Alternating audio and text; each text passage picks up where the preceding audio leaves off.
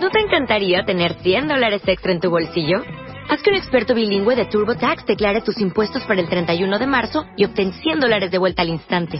Porque no importa cuáles hayan sido tus logros del año pasado, TurboTax hace que cuenten. Obtén 100 dólares de vuelta y tus impuestos con 100% de precisión. Solo con Intuit TurboTax. Debes declarar para el 31 de marzo. Crédito solo aplicable al costo de la presentación federal con TurboTax Full Service. Oferta sujeta a cambios o cancelación en cualquier momento. Este mes, en Revista MOA, ¿qué tanto te conoces? ¿Cero? ¿Mazo? ¿Alguito? ¿Mucho? ¿O cañón? The Test Issue. 382 preguntas para que sepas cómo andas en fidelidad, inteligencia, neurosis, memoria, celos, liderazgo, salud, chamba, lana, la cama, fuerza, amor y mucho más. 136 páginas retacadas de preguntas, información e ideas para que te conozcas mejor. Una revista de Marta de Baile. 1, 2, 3, 4, 5, 6, 7, 8, 9, 10. Onceava temporada. Marta de Baile. Solo por W Radio.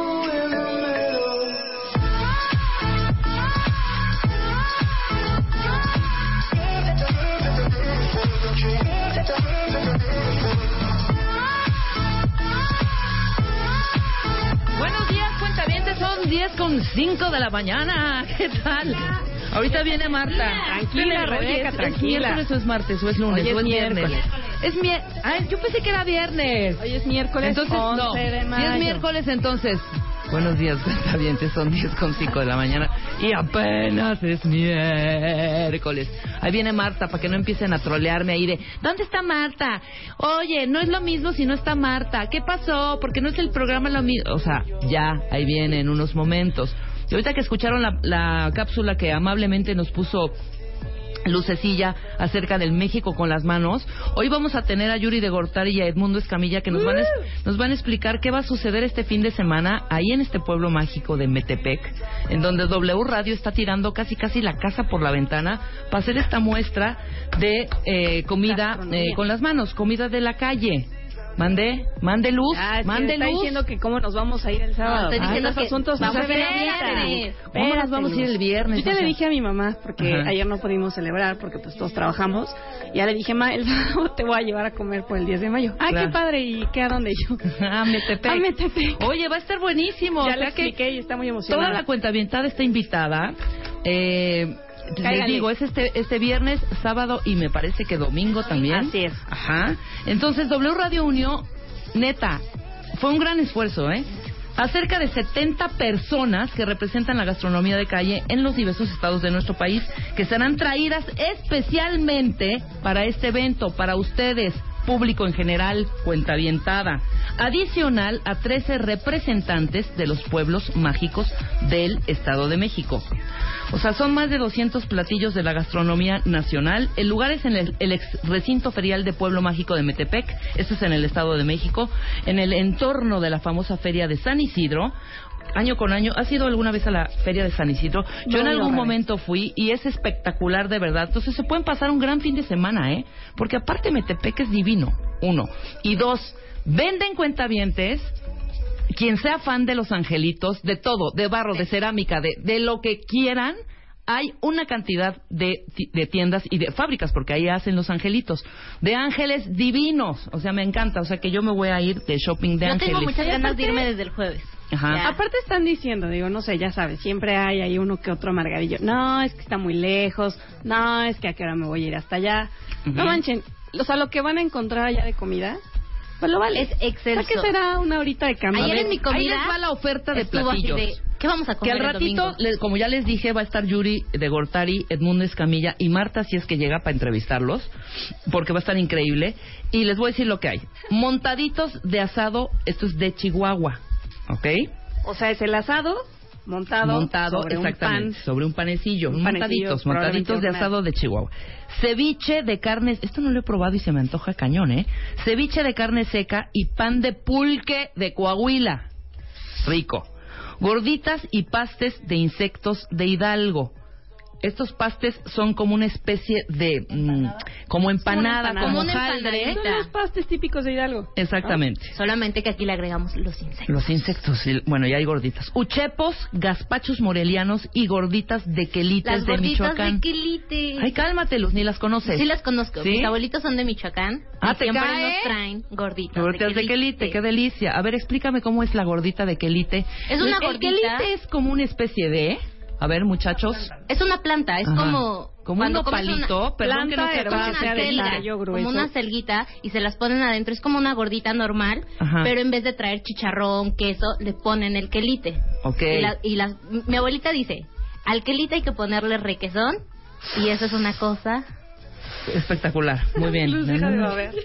Mole verde, negro y colorado de Oaxaca, delicioso. Quesadillas de maíz azul, amo la tortilla con maíz azul, me encanta. Todo lo de maíz azul es rico. Sí, gorditas de Pátzcuaro, gorditas ferrocarrileras de San Luis Potosí. ¿Cuáles bueno, son esas? No las conozco. ¿Cuáles? ¿Las ferrocarrileras? A ver, la gente que nos escucha de verdad en San Luis Potosí, en Oaxaca, en Chihuahua, en Coahuila, en Michoacán, porque nos escuchan, me imagino, de muchos lados de la República Mexicana, que por favor nos digan las gorditas de, ferrocarri- de ferro- las gorditas ferrocorri- ferrocarrileras. Otra vez, tres, Este dos, ferro- uno. Este es un, un trabalenguas. El ferrocarril, ferrocarrilero, que ferrocarriló. Gorditas ferrocarrileras de San Luis Potosí. Aquí. Bueno, va a ser una gran experiencia porque es la primera vez que se hace. Lo hace, les digo, W Radio. Eh, los días son el 13, el 14 y el 15 de mayo, de 1 a 12 de la noche. O sea, llegan ustedes, pueden llegar el viernes. Es más, hasta se pueden quedar ahí. Hay muy bonitos hostalitos y hotelitos y pueden estar paseando ese fin de semana. Como dice Marta, en vez de irse a meter a un mall y estar gastoneando un dineral, aquí en nuestra muestra es entrada gratuita. Si quieren boletos, tienen que mandar su mensaje de texto con la palabra manos más su nombre al 61111. Mano más su Manos. nombre, manos, perdón, más, su nombre, al 61111. 61111, eh, vengan, échenle ahorita con su celular para que tengan los boletos para poder entrar. Es entrada libre, sí, pero necesitan el ticket para entrar, ¿no? Para tener un conteíto. Se va a poner un muy bueno, nosotros vamos a ir el viernes. También el sábado. desde allá. Vamos a transmitir el viernes desde allá. El sábado, eh, eh, pues vamos a estar también. Va a ir Luisa. a Sí, yo a Yo voy el mi domingo. Y, y Luz va a ir el domingo. ¿No quedamos a ir el sábado entonces? Aquí se dijo, Luz. No, sí, Aquí se dijo, aquí se Gabriela quedó. Barkentin dijo. O sea, nosotros vamos, a, Vamos a transmitir el normal porque estamos de chamba, ¿ok? Ok. Probaremos el quelite, probaremos las, los, los, este, el gazpacho, los uchepos, Los las gorditas ferrocarrileras, pero el sábado, pues es la convivencia. Está bien. Mamá, vamos a ir el sábado. Sí, no vamos a estar A ver. trabajando, entonces va a estar padre. Ya les hice por acá una chamba a los que están preguntando. En coche, exactamente la carretera, este, toma la carretera que nos lleva del DF a. Metepec. Eh, es un tiempo de entre una hora y diez minutos, una hora y media. En Ahí coche. está, está en autobús, el autobús que los lleva, hay varias líneas ahí, les cuesta aproximadamente 50 pesos Ok. y el trayecto es de dos horas. Y en autobús. En autobús. En autobús. Entonces, bueno, no está así como que Sí, está Está muy bien. complicado, les juro No, y que va a además, perdón, ya trayectos de una hora, o sea, de aquí a nuestras casas, ¿eh? Una hora. De nuestro trabajo, algunos, y algunos hasta más, hasta se avientan tres, cuatro horas. Oye, pues que van el fin de semana, ¿cuántas veces no agarramos el coche? Que vamos a la Marquesa. Ujú. Que Ah, vamos pues a la marquesa, dice el Ese es- les es el dice mismo Es el un poquito más adelante. Es el mismo camino, nomás rico. un poco más adelante, pero es lo mismo. Agarrar el coche para desayunar rico, Ajá. es lo mismo. Ah, Vaya. pues ahí está. Esto va a ser un fin de semana increíble. Van a estar conviviendo con nosotros. Va la Fertapia. Va todo mundo de W Radio Cuentavientes. Va eh, todos los del Hueso. Van, les digo, Fernanda Tapia. Va a estar nuestros jefes. Va a estar la Miss Marketing. Va a estar, va a estar Va a la Miss Marketing. lista. Va a estar la Miss, Marketing y se va a tomar fotos con toda la gente que va a vaya. dar un curso, muy importante, va a dar un curso de cómo se pronuncia su apellido. Ah, muy bien, exacto. Que muy no divertido. Pero bueno, el chiste es que nos las vamos a pasar increíble. Eh, echando el, el drincito leve porque hay que manejar los que se- nos tenemos que Los regresar que vayan, buscan a comer para- y a probar estos platillos que son típicos de cada estado que es lo más interesante oye Novi Chiapas estará yo creo que sí Sí, verdad yo creo que sí. ay Dios mío o sea tiene que estar que se manifieste en la página- ¿No serán los tamalitos de chip, chipilín? No, no, no, no. Chipitín es otra cosa. Y el tamal de chipilín y todos los chapanecos, porque hay mucha gente chapa, cuentaviente chapaneco que nos escucha. Es un, es un tamalito que está hecho a base de este chipilín, que este chipilín, te voy a decir que es luz. Nada más que yo me informe un poquito más porque no sé qué. El chipilín creo que es una hierbita. Es, según También. yo, es algo como amarillito. Me acuerdo que un compañero de la escuela los llevaba, porque él era de Chiapas, y nos llevaba tamales de chipilín. Bueno, es una delicia. Ojalá que sí esté mi, mi pueblo para ver si puedo probar algo. En la página de no. me mexicoconlasmanos.com pueden encontrar todo. El Ahí está, mapa, métense a México con las la lista de manos.com y ahí nos vemos el fin de semana. Ya llegó Marta, yo ya me voy a desayunar. Bye. No, pero les digo algo. ¿No les dijeron estas tres lo más importante de México con las manos? ¿Qué? Tenemos a muchísima gente que nos escucha de Toluca, del Estado de México en general, y el viernes vamos a transmitir el programa desde ahí. Sí lo dijo, jefa. Cero lo dijo. Sí lo dijo. Claro que Yo sí, no ¿qué lo oí. pasa? De verdad lo Ahí Yo no vamos lo a estar el viernes. Bueno, el viernes vamos a estar. Que vengan. Sí, que vengan. claro. Y les vamos a hacer examen sorpresa. Y vamos a reír. Vamos a llevar alegrías. Entonces, todos los que viven en el Estado de México, los que viven en Metepec, los que están en Toluca, es una gran oportunidad para ver el programa en vivo porque vamos a transmitir desde eh, México con las manos el viernes. 10 de la mañana. Ahí estoy sentada, empericuetada, Sí, invitamos en a ayunas todos. para comer Oye, sin parar. Y no necesariamente los que viven en Toluca o en el Estado de México o en donde sea. O sea, que Sí, se vengan si los- quieren venir que de pidan su día, de que pidan su día económico. Oye, ya es Oye, viernes. dice aquí Arturito, quiero ver a Marta comiendo quelites. Me da una pena espantosa, venía oyendo la explicación de los abuelos de Michoacán de Luz. Quelites no son esos animalitos. No. ¿Me permiten explicar? ¿Por qué en el ¿Me en la- permiten espérame, explicar? Rápido, antes de que expliques. ¿Por qué en la canción del sinaloense dice que me toquen el quelite, que me toquen el quelite? Debe haber varias cosas de esos de Sí, quelites, ¿no? Que me toquen el quelite. No, na, na, na, na. A ver, cuenta bien, ¿cómo se llaman esos animales que cuando se va la ola se meten en la arena? Ah, quelite. Ah, ¿verdad? No, ¿Cómo no. se llaman? Que se mete caracol. No, hija. O sea, viene la ola, Viene la ola se va y deja ahí unos Ajá, y animalillos. se meten unos animalitos que son como blancos transparentes, asquerosos, horrendos. No. ¿No se llaman no- quelites esos animales? A ver, ponlo. Ay, ahora nunca han ido al mar. No, sí, pero no. no a ver, cuenta bien, ustedes saben de lo que estoy hablando. Se va en la, en Pero la hemos ido ola a mares limpios. y en la arena quedan unas como rayitas y, y igual y alcanzas a ver cómo se meten esos animalitos. que igual y ese, ma- ese mar, en, eh, ¿no será una laguna ahí en Nicaragua y te estás confundiendo? Están, es- ¿Cómo se llaman? Renacao, No, aquí dice un cuentaviente. A ver, aquí dice un cuentaviente. Los chiquiliques. Chiquiliques. A ver, pon chiquiliques. A ver si son lo que tú dices, pero que el quelite me late más como a nopal Chiquiliques. Como a hierba. Exacto. Chiquiliques. ¿Y cómo se llama lo que tú dijiste? ¡Quelite! Ay, pues suena igual, ¿eh? Claro, se llaman chiquiliques. ¿Quién dijo que se llaman chiquiliques? Muchas Muy bien, gracias, Miriam. Miriam. Eres una mujer A mí que muy me culta. diga por qué en el sinaloense O sea, dice que me estas toquen que el no han ido al mar no saben de qué animal estoy hablando. Chiquiliques se llaman. Estábamos hablando de quelites. Quelite, ¿qué tiene que ver con Quelites, chiquiliques, es lo mismo. Bueno. por eso cuando dijiste... Creo que el quelite es un tortitas de instrumento. quelites, dije, qué asco. Porque yo me estaba imaginando los chiquiliques adentro de una torta de, de, de, de una gordita. No. Oh, pero eso es como... Y cuando Son como acelguitas. Es como una selga. A ver, Marta, raro. son entonces, ¿cómo se llama el verdes, otro animal? son Denle verdes. un respeto a los abuelos de luz. Los abuelos Sí. de luz son oriundos de ese lugar, son originales de Michoacán. De Michoacán. Le llevan a luz cada vez que vienen aquí a México, le traen las gorditas de quelite. ¿Quién más que un oriundo u originario de Michoacán Para sepa que es un, un, un quelite, hija? Pues obviamente es lo que está diciendo Luz, que es una hierba, ¿no? Es como una hierbita, o sea, y las ponen en, en la masa. Nada más no me hagas quedar en mal. Donde esa hierba sea perejil o cilantro, que hacen para, para- que no, hacen no, para adornar el entonces Ya quelite. lo corroboraron, ya lo corroboraron, ya lo corroboraron. Bueno, una discutidera con el cuento de la comida. Ay, no, pero qué rica es la comida. Ya, lo único que han hecho es hablar de la comida, ¿verdad? Sí. Yo les tengo una alegría que lanzamos el día de ayer. Ah, ¿quieren lo de los boletos? Es que tenemos que informarle a la gente de Metepec y de Toluca dónde pueden recoger sus boletos para que no tengan que venir al DF. Ok. Si entran a la página, se los juro que va a ser más eficiente. Méxicoconlasmanos.com, pero pueden recogerlos el jueves en la Escuela Culinaria Internacional de Metepec, en, eh, en el Campus Universitario Siglo XXI, en Megatoluca, en el Costco de Toluca y en el exterior del nuevo recinto ferial de Metepec. El viernes en la Universidad de Unipro, en el Centro de Estudios Superiores, este... Ajá. Es que no veo. Ajá. Ajá. Al- alterna y A ver, Parás. pásamela. Pásame la hoja. Escuela Culinaria Internacional Metepec, en Galerías Metepec. ¿Saben qué? ¿Les digo algo? Le tomo foto y lo tuiteo. No, entren, a, entren al Entren sitio. a no la página, así. exactamente. Méxicoconlasmanos.com porque la lista es interminable, ¿eh? Ahora es importante algo. Qué bueno que tuve mucho trabajo el fin de semana y que bueno, ya voy de corridito y ya subí a la familia al coche y que no pude recoger mis boletos. Sí. Habrá oportunidad ahí de, eh, de que les den sus boletos. Ahí habrá montada una mesa especial para los boletos. Muy bien. Te Eso queremos. Rebeca, te queremos. Te queremos, Rebeca, te El queremos. chiste es que tenemos que llenar nuestra muestra. ¿Cómo no? Muy bien.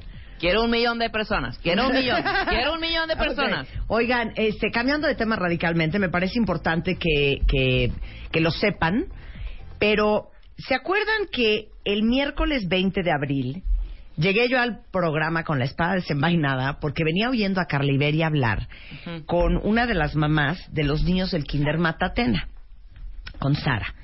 Ese día dediqué eh, por lo menos una hora del programa a hablar de eh, lo que había sucedido supuestamente en el Kinder Matatena, porque era algo que nos tenía a todos con los pelos de punta. Y es una nota que ha tenido una vida increíble. Este Ricardo Rafael del Universal hizo una nota la semana pasada sobre ese programa que hicimos. Y ese día eh, hablamos con el procurador Rodolfo Ríos. Julia Borboya, este, y bueno, una de las mamás que estaban aquí presentes. Y bueno, Rodolfo Ríos ese día se comprometió a recibir al abogado y a las mamás y papás de los niños supuestamente abusados sexualmente del Kinder Matatena. Ayer tuvo Fernanda Tapia, lo vi muchísimo en redes, eh, algunos eh, totalmente de acuerdo en escuchar el lado de la directora del colegio, Patricia Guitián, esposa de eh, Rafael, Rafael. Duarte, y muchos eh, furiosos, furiosos eh, con que le estaban dando chance a esta mujer de dar sus razones y explicar por qué se sentía inocente. El punto es que hoy en la mañana la Procuraduría General de Justicia de la Ciudad de México confirmó vía Twitter que ya detuvieron a Rafael Leopoldo Duarte. Ha sido trasladado al reclusorio Oriente, donde va a ser dispuesto, eh, va a ser puesto a disposición de un juez, quien va a determinar su situación jurídica en las siguientes 72 a 144 horas. Eh, puede pasar que dicten libertad o puede pasar que dicten auto de formal prisión.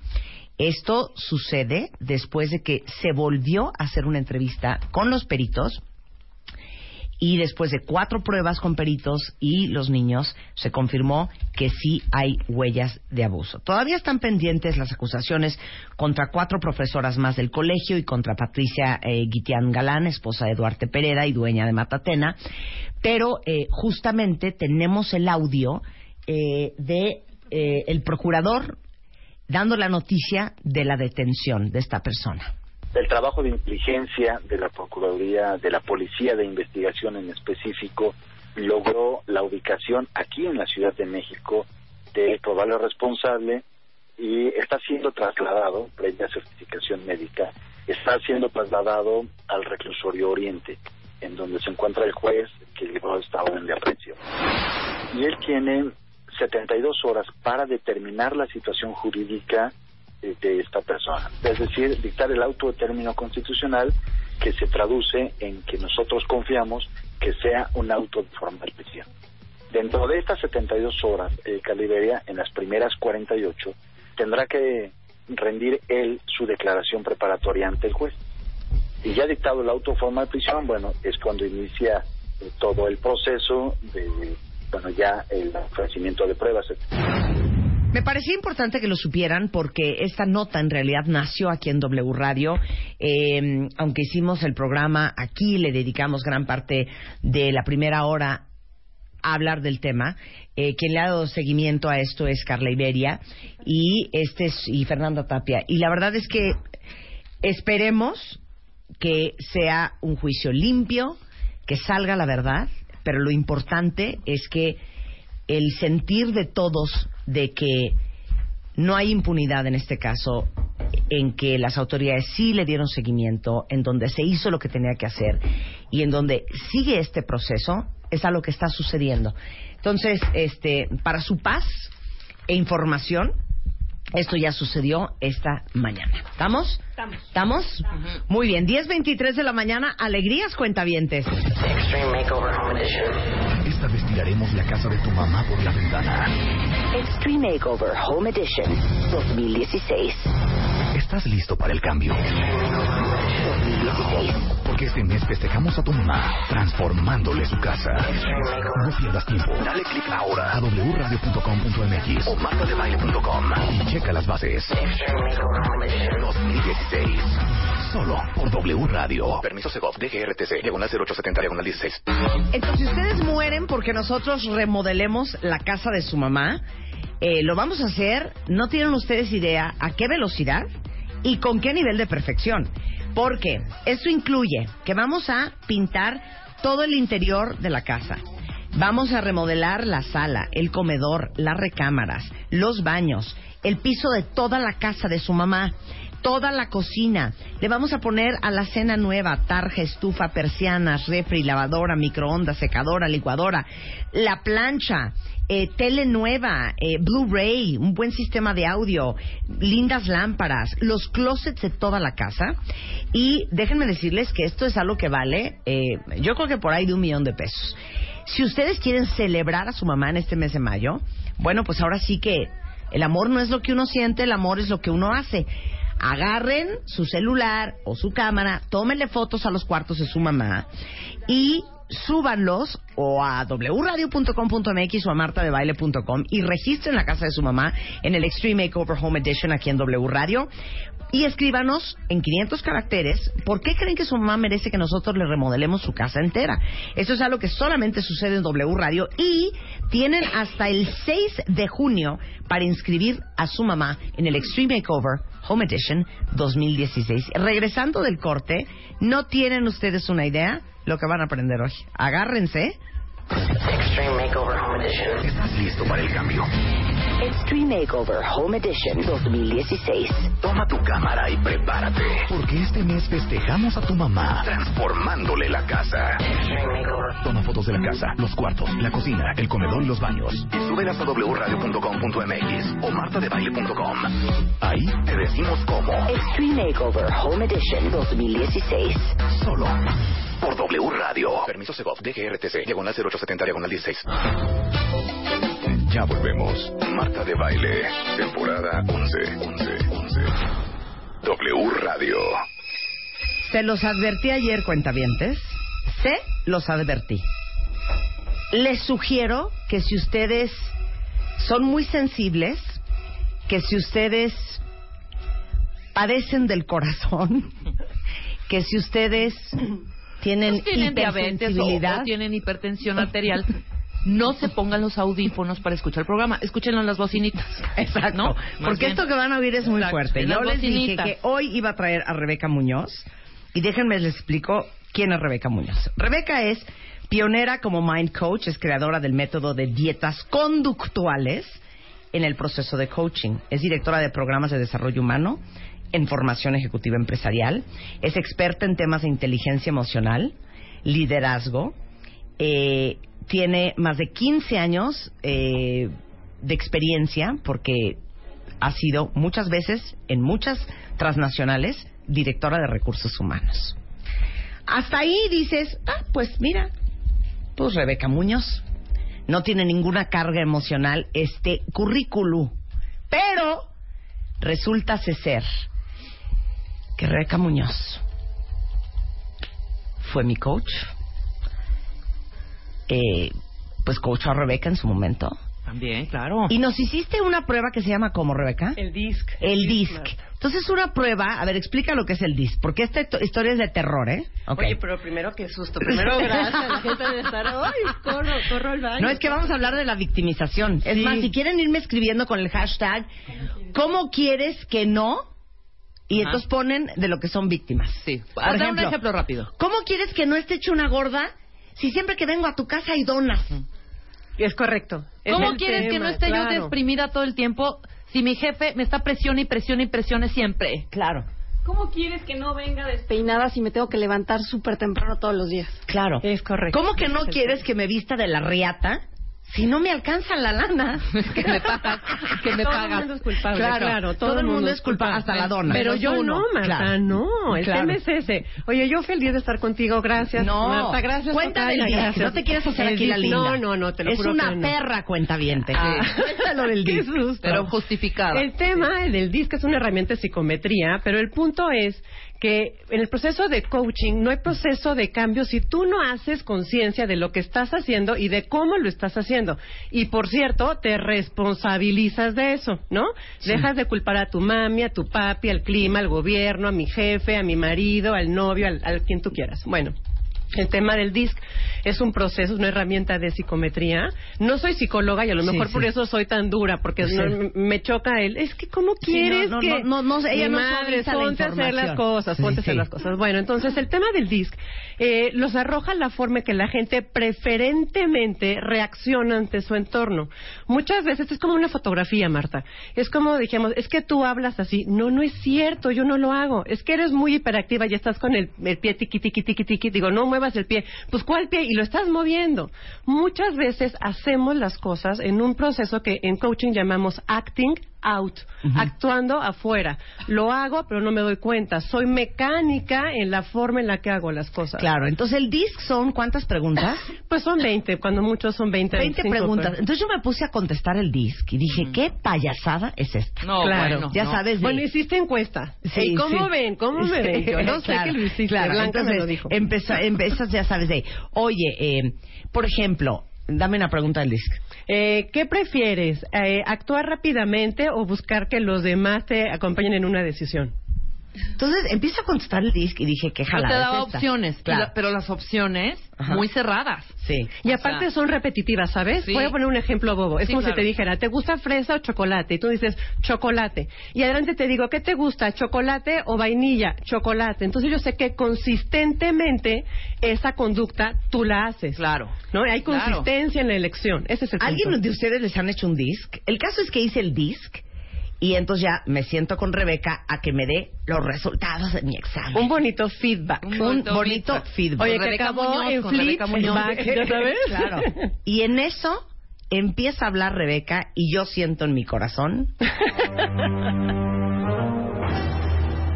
todo lo que me dijo, hagan de cuenta que me estaba describiendo. Y me dijo cosas que yo no quería saber, que intuyes, pero te haces la loca. Claro, claro. Entre ellas, a mí que me encanta andar en el jajarajaja, en el jojorojojo, Claro. me dijo una cosa tan horrenda que se las voy a tuitear para que todos ustedes que son líderes nunca se les olvide. Es correcto. ¿Y qué me dijiste?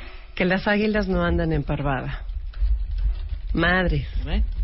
Si de las águilas no andan en si parvadas. de por sí no tiene amigas. De por sí. Las Oye, pero nos águilas bien, vuelan pero solas. Las Sí, águilas claro. vuelan Que a solas. nivel profesional estás hablando. Sí, sí, por supuesto, sí. Mi, mi foco en especial es un tema eh, que de hecho es de lo que a mí me gustaría platicar el día de hoy. Tenemos diferentes roles.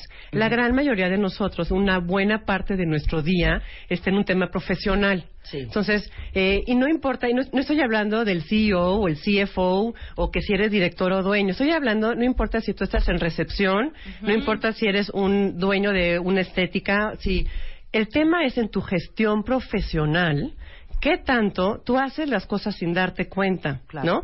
Sin responsabilizarte de, de tu autogestión, ¿no? Hay una frase que una vez me dijo un maestro que fue muy dura, pero tiene toda la razón. Si tú no te autogestionas, si te autocontrolas, me decía a mí, Rebeca, si tú no te autogestionas, si te autocontrolas ahorita a ti misma, entonces ¿quién lo va a hacer? Y si no lo haces ahorita, entonces ¿cuándo? Un punto que a mí en especial me desquicia muchísimo, yo creo que por eso Dios me puso en este camino del coaching, este, es ¿por qué la gente pospone, sabes? A ver, para el lunes comienzo la dieta. Claro. Sí, claro. No, no, el- a ver, el año que entra, ahora sí hago para ahorrar y tener una casa. Ya, ¿por qué caramba no lo haces ahorita? O sea, si me voy a poner dieta, Chihuahua, deja de comer esas pinches donas ahorita. Sí, claro. ¿No? Ahorita. Claro. No, no, espérame, es que nada más que se acaben estas donas y ya. Claro. Es que Marta las trajo. Pues, ¿cómo Sí. le voy a decir que no? Chingada, pues así. Sí, claro, no, me voy a Mira, tragar el, la el dona. hashtag es ¿Cómo quieres que no? Va. Vamos a hablar de la victimización. Va. Te voy a decir qué dicen los cuentavientos, Rebeca. Órale, va. ¿Cómo quieres que no postergue mi proyecto de poner mi negocio si tú no me apoyas, Marta? Claro, claro, si no estás junto a mí. Claro. Gaby dice, ¿cómo quieres que no me sienta deprimida si no tengo dinero? Claro. Estoy soltera y mañana cumplo años. Eh, feliz cumpleaños. Feliz cumpleaños. Pues mira, por eso te, le, le llega esa información a esa chica ahorita. Dice, ¿cómo quieres que no desconfíe si he vivido tantas decepciones? Es correcto. ¿Cómo quieres que no me encabrone si tengo puros coordinadores flojos y hacen todo Mal. menos coordinar? Claro. Este, dice aquí, ¿cómo quieres que no me atasque en la cena si llego y hay taquitos? Claro, ¿No? claro, pinches tacos son los Claro, culpables. Carla dice, ¿cómo quieres que no baje de peso? Eh, que baje que, que baje de peso si mi compañera me regala dulces todos los días. Claro. ¿Cómo quieres este que no rompa la dieta si siempre que llego a casa de mi mamá hay algo engordativo de comer? Claro, ay, pobrecito. Dice, ¿cómo quieres, cómo quieres que no esté, ah, que no odie mi chamba si mi jefe es insoportable? Por supuesto. Pobrecitos, ¿no? Claro. Vivimos en un mar de, o sea, mar de lágrimas, ¿no? Por ahí A ver, dicen. la victimización, de veras, y ahora sí es en serio, ya no nos vamos a reír. La victimización, cuentavientes, es un hábito que traemos en el ADN Patético. patético. Patético. Patético. ¿Sabes? Te voy a decir, Mar- y tengo que me quisiera platicarte de unos mitos que hay sobre el tema de la victimización. ¿Sabes? Es la diferencia entre ricos y pobres. Así de fuerte es, ¿eh? De entre ricos y pobres. También viene por el tema de la cultura.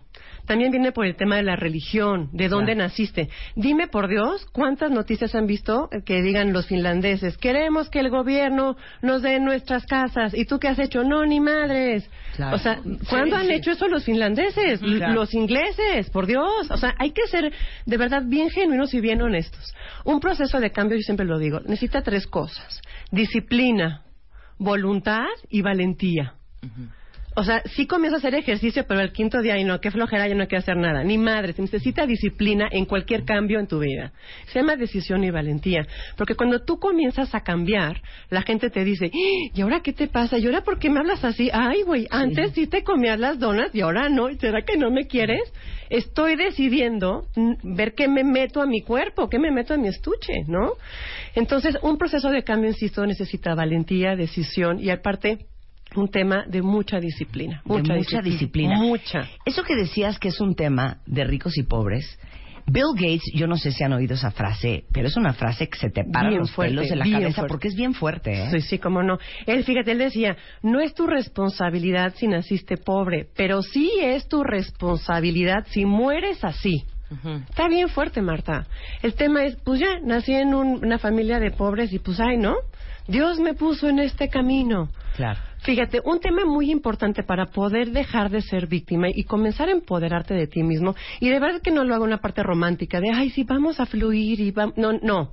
Un tema se llama práctico, que te pongas a hacer, que te pongas tus pantaloncitos bien puestos y que lo hagas. Claro. El tema es justamente el proceso de cómo lo hacemos no- nosotros en, en, en la escuela. Un proceso de dietas conductuales. ¿Qué quiere decir esto? Cuando tú quieres subir o bajar de peso, toca ya, vas a un nutriólogo y te dice, señora, coma o deje de comer tal cosa, ¿cierto? Exacto. Y entonces te dice, sigue esta dieta y deje de comer. Si come 15 bolillos, pues hombre, por Dios, ahora coma 10, ¿no? Una dieta conductual es hacerte consciente de cómo estás gestionando, cuáles son las conductas, cómo sistémicamente respondes ante un entorno y no te das cuenta, Marta. Dame un Entonces, ejemplo, dame un eh, ejemplo. eh, es que soy súper, eh, es que, te te dijimos, es que Marta, es que tú eres muy impaciente y es que fíjate que, no, no, no lo soy, pero, y todo tu entorno te dice, Reina, es que eres muy impaciente. Pero, eh, bueno, es que así soy. No, y conocieras a mi mamá. Pobres de nuestras mamás, que por cierto, felicidades a todas las mamás, a la, a la mía, ¿no? Oye, después de esta me la van a mentar mucho. Pues, pobre de mi madre, pobre de Yaya. Entonces van a mentar. Pero el tema es, la gente se justifica hasta en su familia, me explico, sus antecesores. No, si vieras a mi abuelo, no, desde ahí viene. Tú, por, o sea, el tema de diferencia es, tú para qué estás gestionando de esa forma, no por qué. Cuando yo le pregunto a la gente que va conmigo a coaching, le digo, A ver, "Oye, yo ¿y soy tú?" impaciente. Sí, ahí te digo, a mí. ok, por- ¿para qué lo haces, Marta? No, no es para qué, es que no lo puedo evitar. Fíjate, No, sí pero- debe haber un para qué. ¿Para Cállate, qué? Rebeca, estoy hablando con Rebeca. aquí, aquí hay un, un tema. Caña. El tema es que mucha gente responde porque, fíjate que la gente es tonta. Una vez fui coach de un director general de una empresa que hace eh, costales para harina y me decía, te lo juro, ¿eh? decía así tal cual. Rebeca, tengo un problema aquí muy fuerte. La de recursos humanos es una pendeja. El CFO es un lento.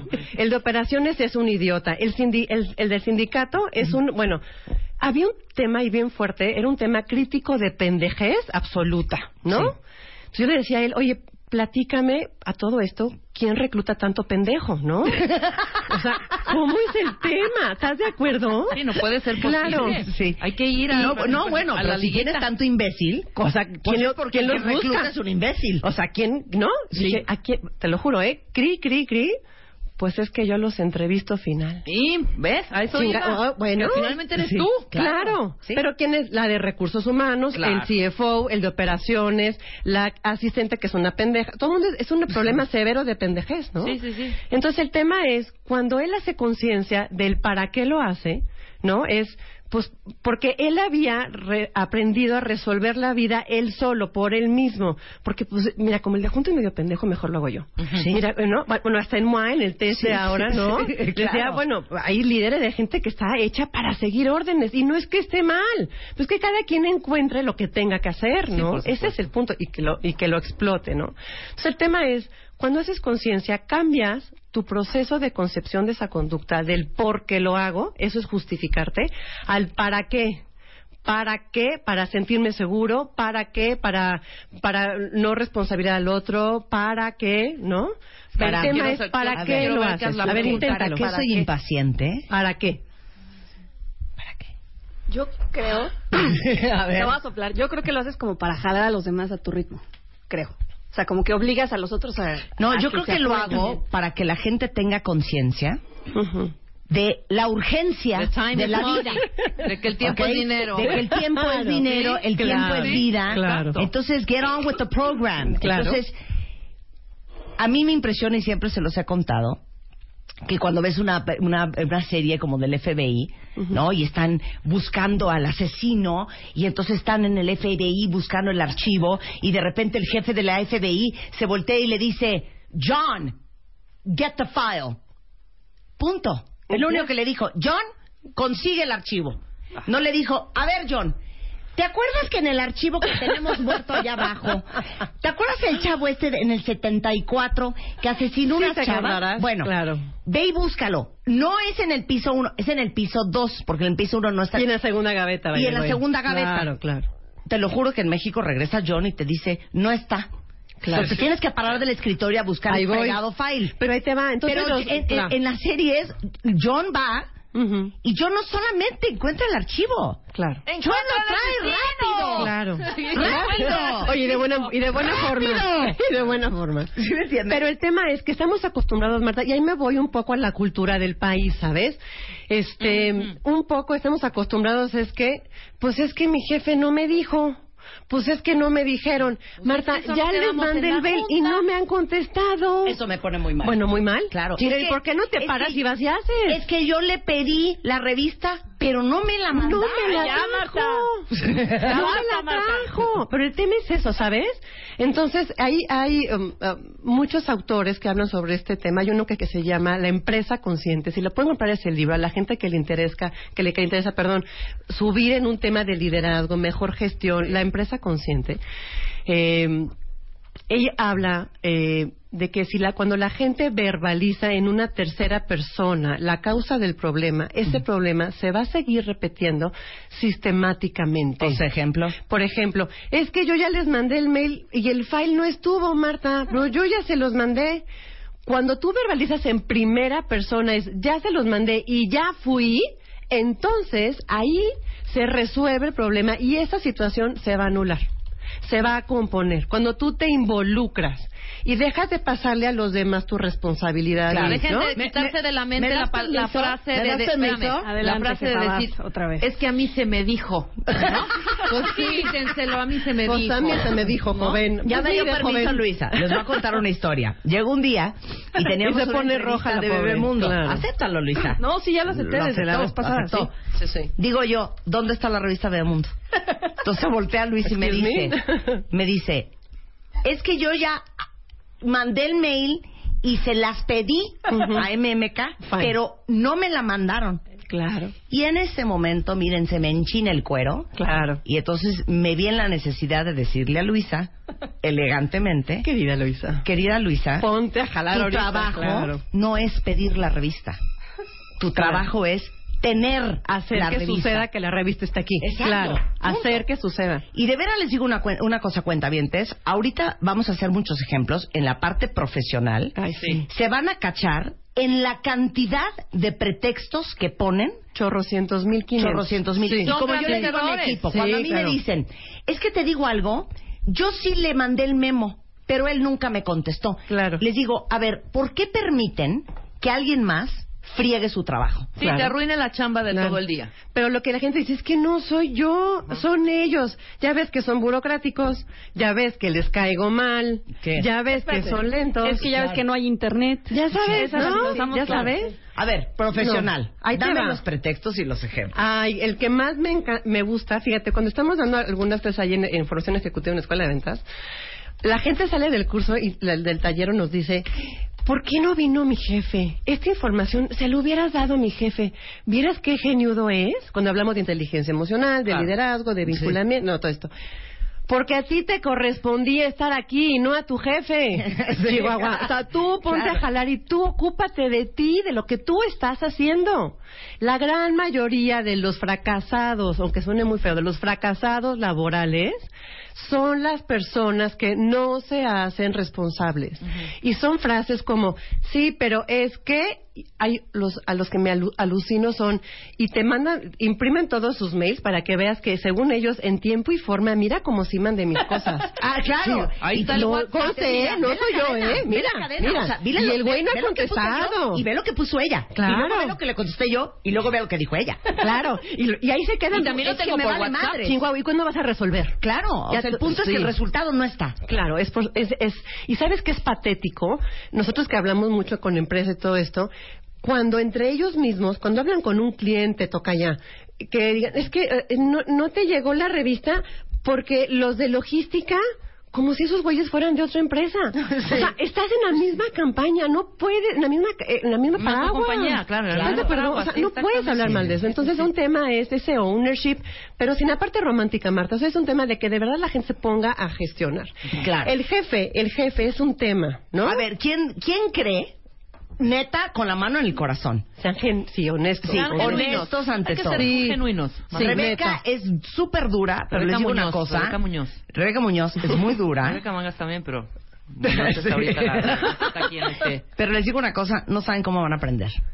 ¿Quién de ustedes con la mano en el corazón siente que sus desgracias profesionales Claro. son culpa de su mal jefe? Fíjate. Claro. Acéptenlo ahorita en Twitter y en Facebook. Pero venga. Right now. De right de esta right mesa, now. de mesa, Pero no. fíjate, te va. Otros victimarios. Mis compañeros. Es que me tienen mala voluntad, mala. Eh, Marta. El tema es tus clientes. Ay, no sabes, los, la gente que está en ventas. No es que los, no sabes qué clientes tengo. No es que de verdad no sabes.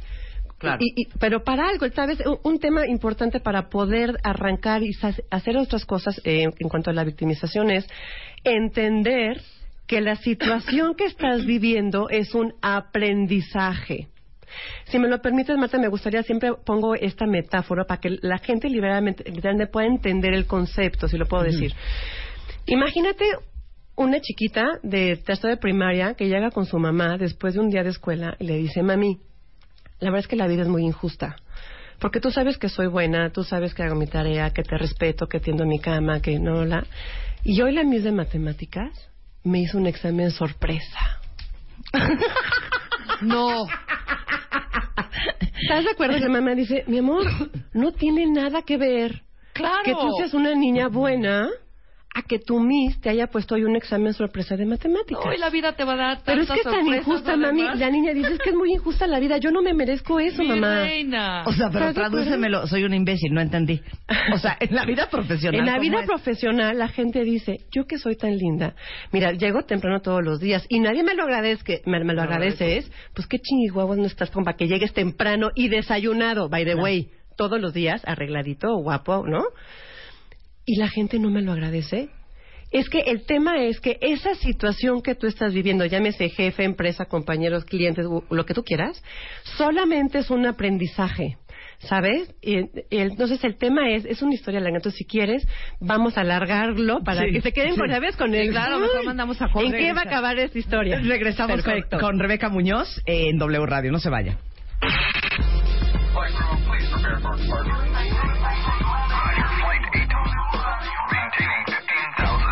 Temporada 11. Esta vez tiraremos la casa de tu mamá por la ventana. Extreme Makeover Home Edition 2016. ¿Estás listo para el cambio? 2016. Porque este mes festejamos a tu mamá transformándole su casa. No pierdas tiempo. Dale clic ahora a wradio.com.mx o martadebaile.com y checa las bases. 2016.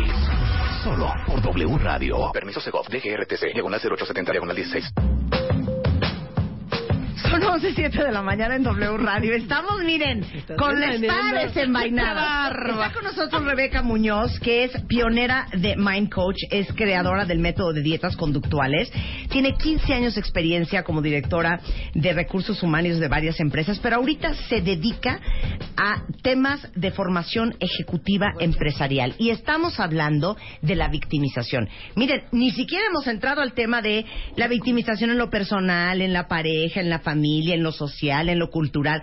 Nada más estamos hablando ahorita de la victimización profesional. Exacto. Y les voy a decir por qué invité a Rebeca, que ha sido mi coach y que, como lo dije, y se lo digo con todo cariño y como una gran flor, es una perra. Muchas gracias. O sea, dice lo que tiene que decir, tiene una, un ojo de bala, es, no se anda por las ramas y es muy precisa en su apreciación de la gente. Muchas gracias. Entonces estamos hablando de por qué es importante que ustedes cuentavientes, porque ustedes son mi responsabilidad, son mis chiquitos.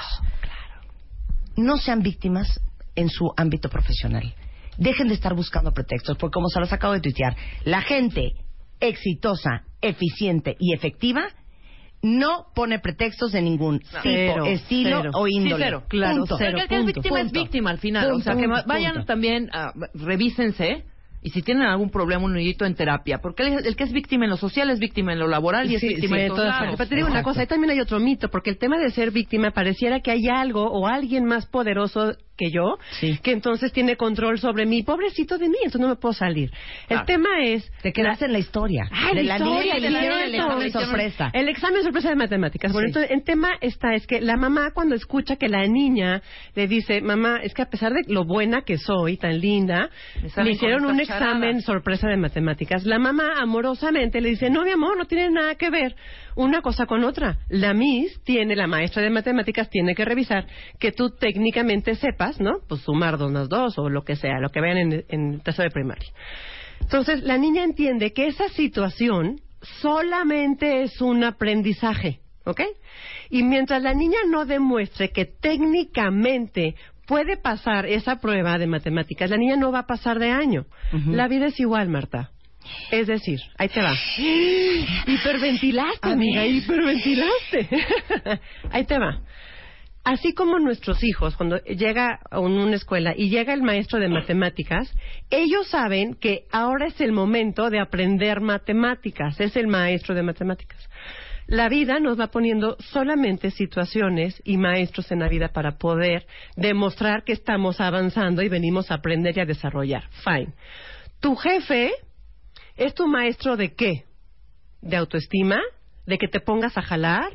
De el- tu maestro de responsabilidad. O sea, ¿qué habilidades, qué situaciones te demanda esa persona o esa situación que ahorita estás viviendo en tu empresa, en tu casa, con tu novio, con tu pareja, con lo que uses, no importa? El tema es, ¿qué tienes que aprender de esa situación? O sea, te voy a poner un ejemplo. Dale. Dice aquí una cuenta viente que su problema Ajá. es que de- es que es que su jefa Ajá. No sabe tomar decisiones. Ay, mira qué cosa. Y ella sí. Discúlpame, Marta, pero es que estoy hasta el cansancio de es que ya vieron a esta burra y cómo yo no estoy en esa en esa posición.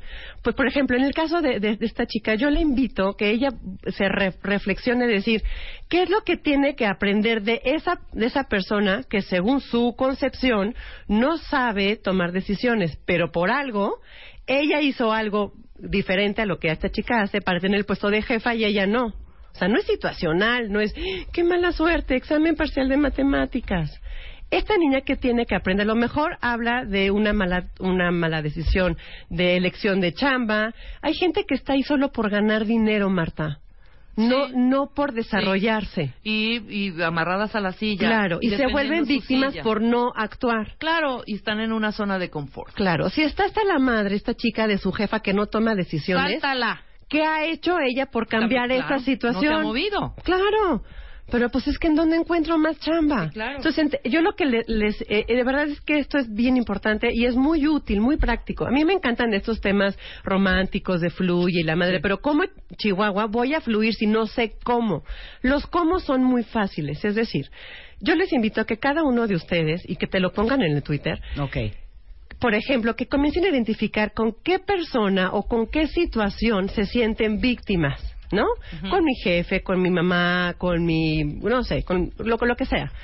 Y que, me, y que pongan a analizarse temas que, que salgan de ese acting out que hablábamos al principio, ese tema mecánico, y que se empoderen ellos de ellos mismos, ¿no? Entonces, ¿qué, qué conductas, qué habilidades, qué retos les demanda esta persona, este maestro entrecomillado de matemáticas que les está apareciendo? ¿Es el maestro de qué? Por ejemplo, cuando hay un divorcio, ¿esta situación es un maestro de qué? A lo Claro. mejor de autoestima, a lo mejor de que te pongas a jalar chaparrita y ahora tú eh, te empoderes y hagas algo. Me explico, cuando tú entiendes la vida como un maestro, Ujú. pasas de víctima y de sufrir a un proceso de aprendizaje y de desarrollo. Y cuando viene un buen maestro contigo, Marta, ¿qué le dices? Gracias por la enseñanza. Sí, lo, lo aprendí. Claro, Ahora, claro. pero si hay víctimas reales, quiero saber eso. O sea, no es algo que me estoy a- armando en la cabeza y me estoy haciendo la víctima, porque en ese momento cuando uno es uno se siente víctima, se siente víctima. A lo que me refiero es esto, si hay una si hay víctimas reales, El único de, victimario, sí, tú sí, sí. eres vi- una víctima y estás fregadísimo y vamos a Sí. tratar Es que de no. Ayudarte. O- Sí, espérate, de ti mismo, Marta. Espérate. Ah, sí, de ti Sí, mismo. de ti mismo. El único victimario que todo mundo tenemos somos nosotros, Nosotros mismos. mismos. Punto, se acabó. Miren. Punto, voy se a poner un ejemplo radical. Sí. Claro que soy víctima.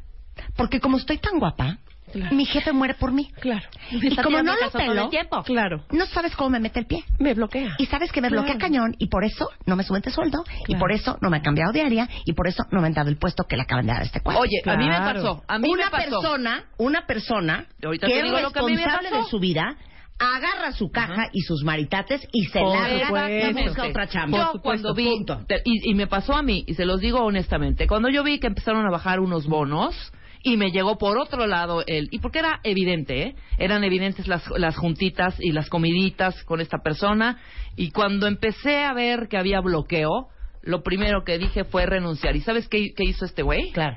Eh, claro que sí, eh, no tienes ningún problema.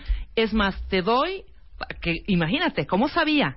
Te doy dos meses de goce de sueldo sin que vengas para que Sí. busques otra chamba. Wow. Porque sabía perfecto cómo iba yo y que había haber, claro. posiblemente iba a haber una denuncia con, Claro. su- con, con mi jefe más Superior. Hay que moverse y no permitir. Punto, se acabó, toca. ¿no? es que ese es el y tema. yo sí lo dije, jaula de oro ni loca. Bueno. sí me iba re bien, ¿eh? Miren, los cuentavientes, aquí dice uno. Hija, con la mano en el corazón, todo este tiempo me estoy dando cuenta que he sido víctima en un 98% Qué de mi trabajo. Muy bien. Víctor, te felicito. Felicidades. Miriam dice, Felicidades. ¿qué pasa, Rebeca Muñoz? Si mi problema es que no me dan el equipo necesario para hacer mi trabajo. No, bueno. Hay un tema, ¿sabes? Una cosa es... Tú tienes que hacer todo aquello que esté a tu alcance para hacer que las cosas sucedan. Todo lo que esté a tu alcance. Yo a esta persona le, le- le- le diría, ya expusiste la falta o el costo que está teniendo esa empresa por no darte eso. Escucho, porque a veces soy como bruja, ¿eh? Sí, sí, ya se lo hice. Ya expusiste a tu jefe la necesidad de tal. Sí, también ya lo hizo. Eso te está perjudicando en que tú te empoderes en tu, en tu chamba y que tú seas un mejor profesional. Sí, me está molestando. Chihuahua, cámbiate de trabajo. Lárgate. Punto. Es la solución. Punto. Claro, Muévanse. Ese es el tema. Y te digo, o sea, yo no quiero que después de esta plática la gente diga, ay, vámonos todos a correr. No, pero es que busque. oh, hay una frase que me encanta. Una vez me decía un coachí, ay, Rebeca, es que tú vives en Fantasilandia. Pues sí, o sea, sí se puede, ¿no? Si tú actúas y tú buscas que las cosas salgan bien, con éxito y bien hecho, esa es tu responsabilidad. Pero también es tu responsabilidad, y contesto tu pregunta, Tocaya, que decías, si hay víctimas, es el no actuar, la decisión de no actuar también es tu responsabilidad. Tú estás decidiendo no actuar. Y la gente tiene que darse cuenta de eso, Marta. Porque decir, es que yo, ¿qué quieres que haga? Pues que lo hagas. Claro. Chihuahua, que lo hagas. Y luego, ay, pero es que dime cómo. Pues que pares de hacer eso y que hagas otra cosa. Claro. ¿No? Una vez me, me decía una persona, y me lo decía muy genuinamente, me decía, Rebeca, ya hablé, te lo juro, 25 veces con esta persona y no me entiende. Dije, pues es que 25 veces lo has hecho mal. Sí. Punto. Sí, Es totalmente. que es el otro el que no me entiende, Marta. Es que la gente no me comprende. Ese es el punto, ¿sabes? Cuando la gente de verdad, yo los invito a todos los cuentavientes y a toda la gente que está escuchando ahora, que de verdad hagan un examen de conciencia bien genuino. Pero es, es el, el único momento de cambio es cuando la gente se conciencia y cambia.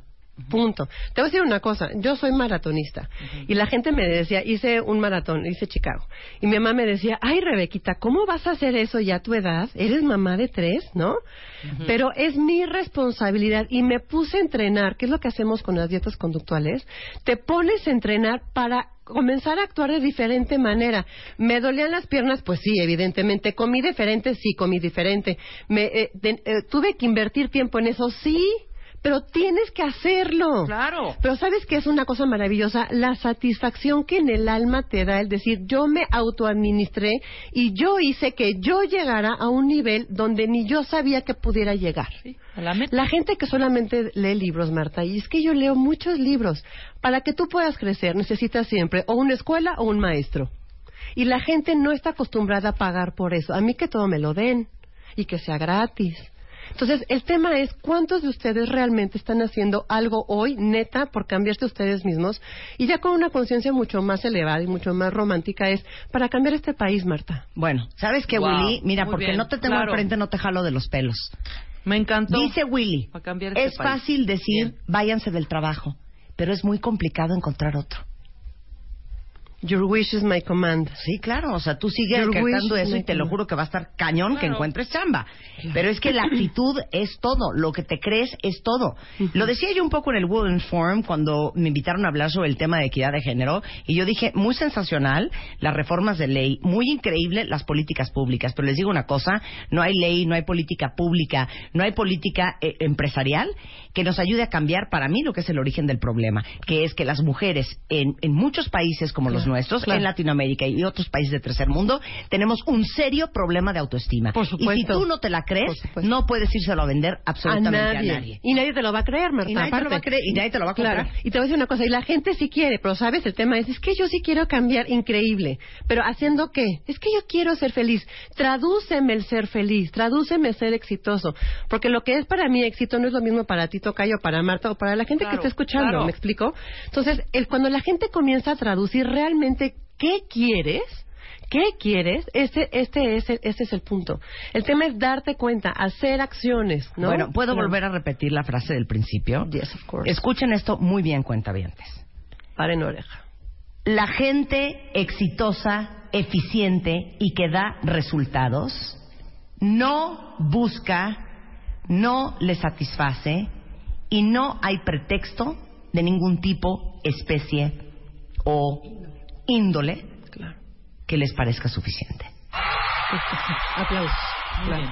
La próxima vez, quiero que nos ayudes con este, eh, eh, digamos que proceso de pensamiento. Right. La próxima vez, cuentavientes, que a ustedes su jefe les diga dónde está, qué pasó, por qué no apareció, por qué no está listo, lo que sea antes de decir porque le mandé un mail y no me contestó, Es que porque le llamé dieron. 20 veces pero me mandó a buzón, porque yo se lo pedí pero no me lo tuvieron listo, porque yo le dije pero él no llegó, pero es que yo llegué, pero es que había tráfico, pero es que antes de contestar cualquier cosa, ¿qué tenemos que pensar? tenemos que hacer conciencia, decir qué fue lo que tú dejaste de hacer o hiciste mal para que eso no se diera. Tú, solamente tú, punto, se acabó, no hay más. Es que los otros, es que es que el clima, es que el tráfico. Odio en esta ciudad, los que vivimos en esta Ay, hermosa, sí, sí, sí. hermosa ciudad. Pero así es el entorno, así es el juego. O sea, ¿de qué que nos espantamos? moverte en esta La y- contingencia, claro. las manifestaciones, bueno, fine, así es. A mí un jefe me decía, porque cualquier de estas este, eh, justificaciones, no me contestes, vete con la cabeza, punto. ¿Quién es el jefe de este güey? Claro. Y muchas veces lo hice, y muchas veces me odiaron. A Claro. veces tienes que ser un poco odiada. Te voy a decir Y una cosa, es bien fuerte, pero, la gente que brilla, salen, dice, ¿eh? esta, esta Al quiere final, brillar. el proyecto te aman, Sí. ¿eh? Cuando eres dura, cuando buscas lo que quieres. ¿Y a quién van a contratar más, Tocaya? Sí, a la que hace que la las que hace- cosas sucedan. Por supuesto. Claro. Y no al si güey hay que es un ahí un víctima. gerentito, un ejecutivito o quien sea que les está... Váyanse con su jefe y dile, oye, fulanito de tal no me está entregando esto. Tienes ahí un mal, un mal elemento que nos está parando a todos. Claro, y lo, ¿sabes Voy qué? Y contigo, con no facts. quiero estar molestando. Y el tema es con facts. Es, Claro. es que siempre nos bloquean, no ni madres. El otro día, a tal hora, tal persona me hizo tal, tal, tal.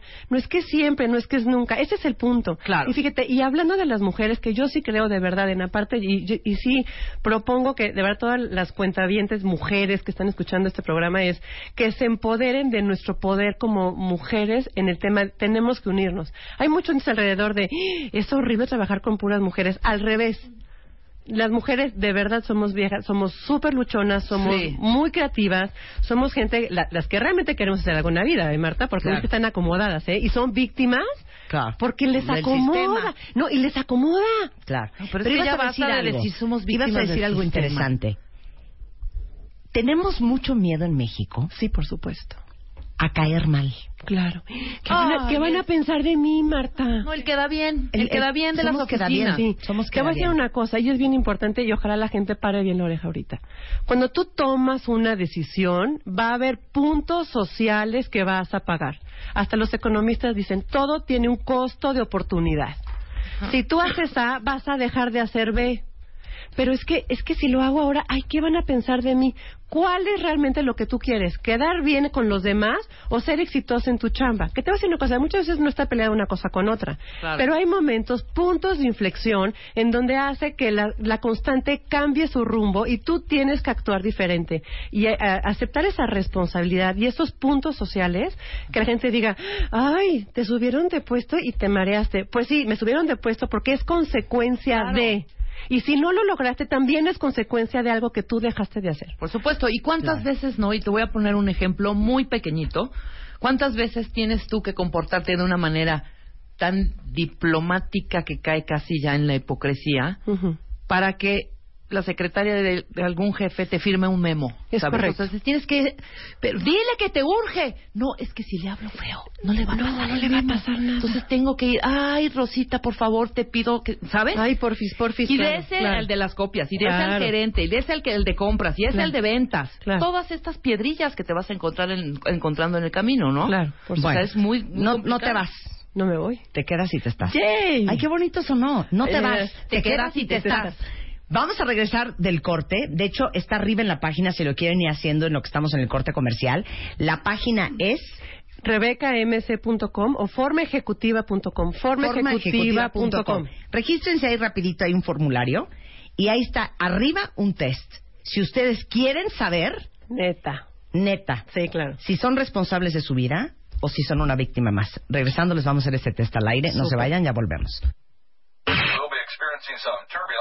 Marta de baile, transmitiendo en vivo. Last more than 10, 15 minutes. Temporada 11. 11. 8, 7, 6, 5, 4, 3, 2, 1, 0. Estamos de regreso. Temporada 11 con Marta de baile. Continuamos. 11.32 de la mañana en W Radio. Es muy fuerte, cuentavientes, pero lo debemos enfrentar. enfrentar. Abrazo grupal. Abrazo grupal, abrazo grupal, abrazo Esto sí es un- grupal. esto sí es un examen sorpresa. Esto sí es un examen sorpresa y es un examen muy duro, porque les va a preguntar ahorita Rebeca Muñoz, nuestra super coach de formación ejecutiva empresarial, si ustedes son víctimas o absolutamente responsables de absolutamente todo lo que les pasa en la Claro, vida. claro. Estamos listos. Perfecto, fíjate bien. En- bueno, la gente que ya puede entrar y a la página y ver este test, son solamente siete preguntitas. Te voy a decir, eh, mucha gente necesita, siempre en un momen- momento de cambio, hay un algo o un alguien que te hace cambiar, ¿sabes? Siempre, siempre hay. Y esto es un poco pirotecnia protocológica, tú disculparás, ¿no? Es decir, son siete preguntitas en donde solamente la gente entre más genuinamente lo haga y honestamente lo haga, pues va a encontrar eh, respuestas. Dice, la mayoría de las veces tu jefe o algún compañero de tu oficina evita que realices tu trabajo como debe ser. ¿Verdadero o falso? A, a mucha gente está poniendo verdadero. ¿Ok? Eh, dos, por alguna extraña razón te es muy difícil tomar el control de tus responsabilidades. Háblale el tráfico, el clima, mi jefe, mi mamá, mi papá, mi novio, whatever. Tres, la frase entrecomillado, mi jefe me odia, es una de las razones por las que no disfrutas tu trabajo y puede ser suprimido por mi jefe, por mis compañeros, por el director general, por el que tú quieras, ¿ok? Cuatro, cuando cuentas tus problemas, ¿sueles modificar un poquito la historia para favorecerte? ¿Se le echas cremita a los tacos? Es que, ¿no? Ma- nada Neta, más. ¿No? Pay attention, pay attention everybody. Sí, no estés en cantarlo. Sí. Te alargas como... este, mm, cinco. Cuando no vendes es porque todos los factores estaban en tu contra. El presupuesto, el cliente, el... Y, y podemos sustituir un poco la gente que no está en ventas, que bueno, si me, me escuchara mi director general me ahorca porque todos somos ventas. Este, en tu, en tu tránsito no, no alcanzas tus objetivos, están porque las cosas están en tu contra. Eh, verdadero o falso igual. Seis. Prefieres que alguien más te ayude porque seguramente resolverá mejor las cosas que tú. O sea, cero. O sea, cero. Al contrario. Tú, Marta. nadie resuelve mejor que yo. Sí. Claro. El punto está que mucha gente puede decir, sí, ¿sabes? Sí prefiero que alguien me le eche un ojito, no vaya a ser el diablo que, ¿no? Y luego, el, te- el tema es que si necesitas eso, es que si algo queda mal es, pero yo se lo di a Rebeca para que lo revisara y aún así estuvo mal, entonces, ¿quién es, quién es la mala? Pues Rebeca, que me lo Claro. revisó, ¿no? Yo le dije Eh, y siete. Sueles decir frases como, sí, quisi- sí, quería terminar el proyecto, pero Perenganito no puso de su parte, pero no me llegó, pero hay muchos peros, ¿no? Evidentemente, si tú contestaste verdaderos, no sé, de los siete, no sé, a lo mejor alguien, alguien contesta a lo mejor siete verdaderos. No está en Pues, un hoyo. Turururu, turururu. Claro. Con mucho gusto podemos atenderlo. El tema es para ponerle a ese sí una pirotecnia protocológica, para que deje de victimizarse. El punto está en que si alguien... O sea, entre más verdaderos contestaste, Más- más, en el hoyo estás. Es correcto, más víctima Más eres víctima de lo eres. que tú quieras. Yo solamente contesté verdadero a la primera. Yo en la segunda. Muchas veces algún compañero de oficina evita que realices tu trabajo como debe de ser. Yo ese puse falso, fíjate. Bueno, el test está arriba para que lo lean en la página de internet que es formación eje- ah, formaejecutiva.com. Correcto, es Ahí correcto. está. Es correcto. Y el tema está, es que, ¿sabes qué? Que la gente comience a hacer cambios en su vida y de manera muy práctica, muy eh, paso uno a uno, que traduzcan lo que quieran hacer y que comience, diría Lu- Lupita D'Alessio, hoy voy a cambiar, ¿no? Pero el tema es cambiar. Entonces, eh, bueno, el tema es, el 4 de junio, Marta, tenemos un curso ahí. ¡Uh! un bien. curso Mira la- aquí, en- Annie dice, yo ascendí cuatro puestos, comencé en el puesto más bajo de la compañía y hoy estoy a un escalón del máximo puesto, Perfecto. siendo responsable total. Perfecto, felicidades. Muy bien, Es Ani. que eh, me- imagínate a México con puras sanis de esas. No, bueno. Bueno, es que ese es el tema. Podemos, o sea, sin ponerme romántica, podemos cambiar a este país si cada uno de nosotros acepta su responsabilidad. Claro. Punto, se acabó. Me encanta. Entonces, Entonces, el- a ver, curso, curso. 4 de junio, 4 de junio, de 9 a 1 de la tarde. Evidentemente tenemos alegrías para los cuentavientes, Marta. las, las primeras 25 personas que manden un tuit, ya sea a ti o a mí, eh, pues tienen 50% de descuento en el costo de, Ay, de este gracias. taller. Muchas gracias. En, es en Tatabasco. Estamos, la, la escuela está en Tatabasco, Tatabasco 138, que está en Coyoacán. El teléfono es 56 59 0011. 56 59 0011. La gente que también marque ahí, 25 personas van a tener 50% de descuento. muchas gracias. No lo regalo porque yo no creo en las cosas regaladas. Tienes que dar para poder recibir. Entonces, 50% de descuento, 25, 25 lugares. Va a ser un curso para poner objetivos a través de una dieta conductual. Me fascina. Entonces, ¿Ah? si ustedes quieren que Rebeca se los arrastre el 4 de junio. Rebeca Muñoz, Rebeca Oye, Rebeca Muñoz, Rebeca Este, Muñoz. Oye, aparte con mi tamaño, imagínate. Ahí, ¿no? ahí- ahí está la información. Maravilloso. Ahí está toda la maravilloso. información Oye, ya no hablamos de victimización en los Dolmedas No, pero tenemos No, muchos vamos a hablar de días. victimización en, en la pareja, La pareja. en la familia, Familia, en la parte social. y en la parte social. ¿Te Padrísimo, parece la me encanta vez? la idea. Muchas gracias, Feliz, Rebeca. gracias, amiga, gracias, 11.38 de la mañana en W Radio. A las 11.44 de la mañana no van a dar crédito a lo que vamos a hablar. Porque sabemos todos que cuando te vas a casar, normalmente muchos van y hacen sus exámenes, sus clases, o qué son clases, ¿no? Cursos Cursos prematrimoniales. Pero fíjense que en países como China, Taiwán, Turquía, Egipto, España, Portugal, Italia y Brasil, los exámenes de salud son por ley. Y por eso invitamos el día de hoy al doctor Dagoberto Molina, que es urólogo, cirujano oncólogo, miembro de la Sociedad Mexicana de Urología, para que antes ustedes de buscar iglesia, vestido, banquete, tienen que checar su salud y ¿saben qué?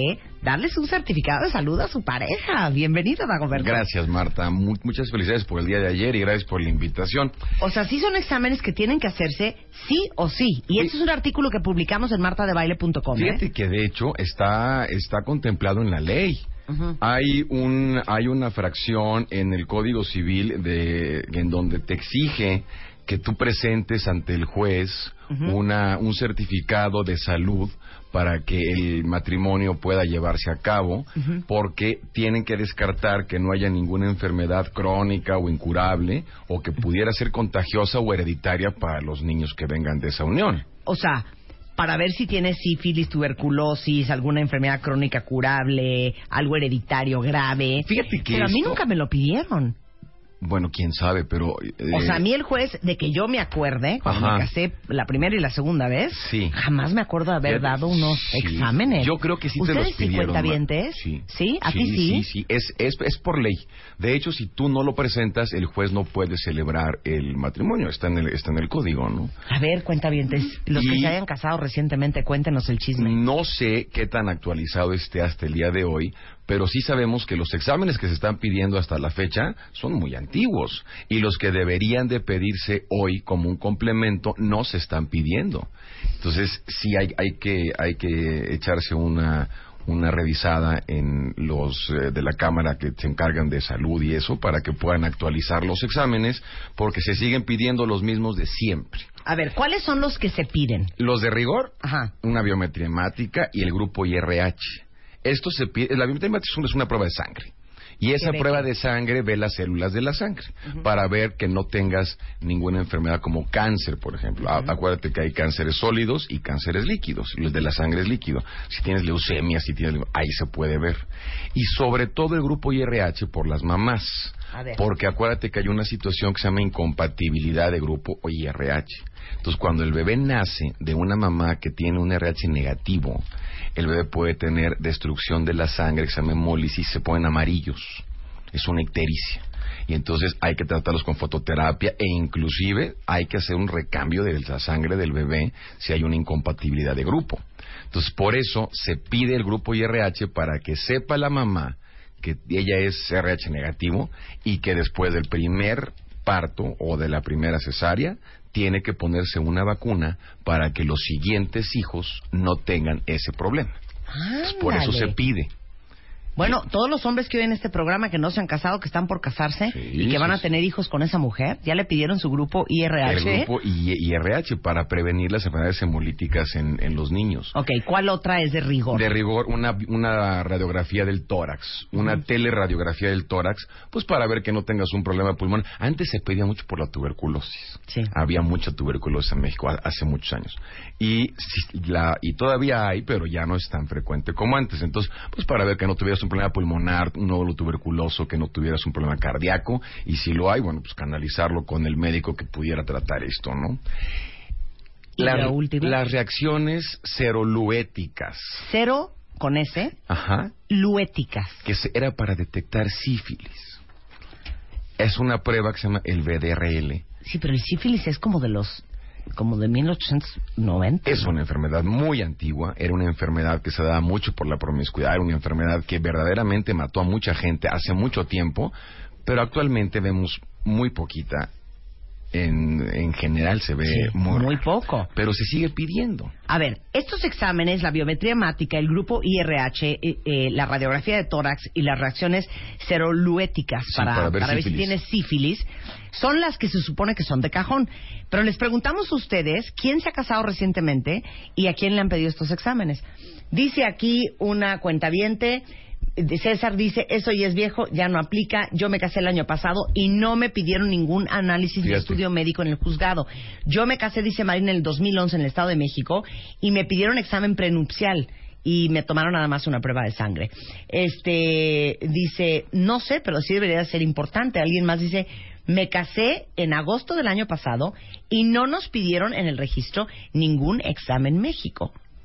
Pero Entonces, te voy a decir, te lo, pida, médico. te lo pida o no te lo pida el, el registro como un requisito. Claro, háganlo. Yo creo que es parte de la responsabilidad de cada quien el cuidar su salud y el que no vayas a contraer matrimonio, vas a tener un bebé con un, pro- con un problema por no, Bueno, por no checarte. Esto ¿no? es una perrada lo que voy a decir, pero les tengo que contar esta historia.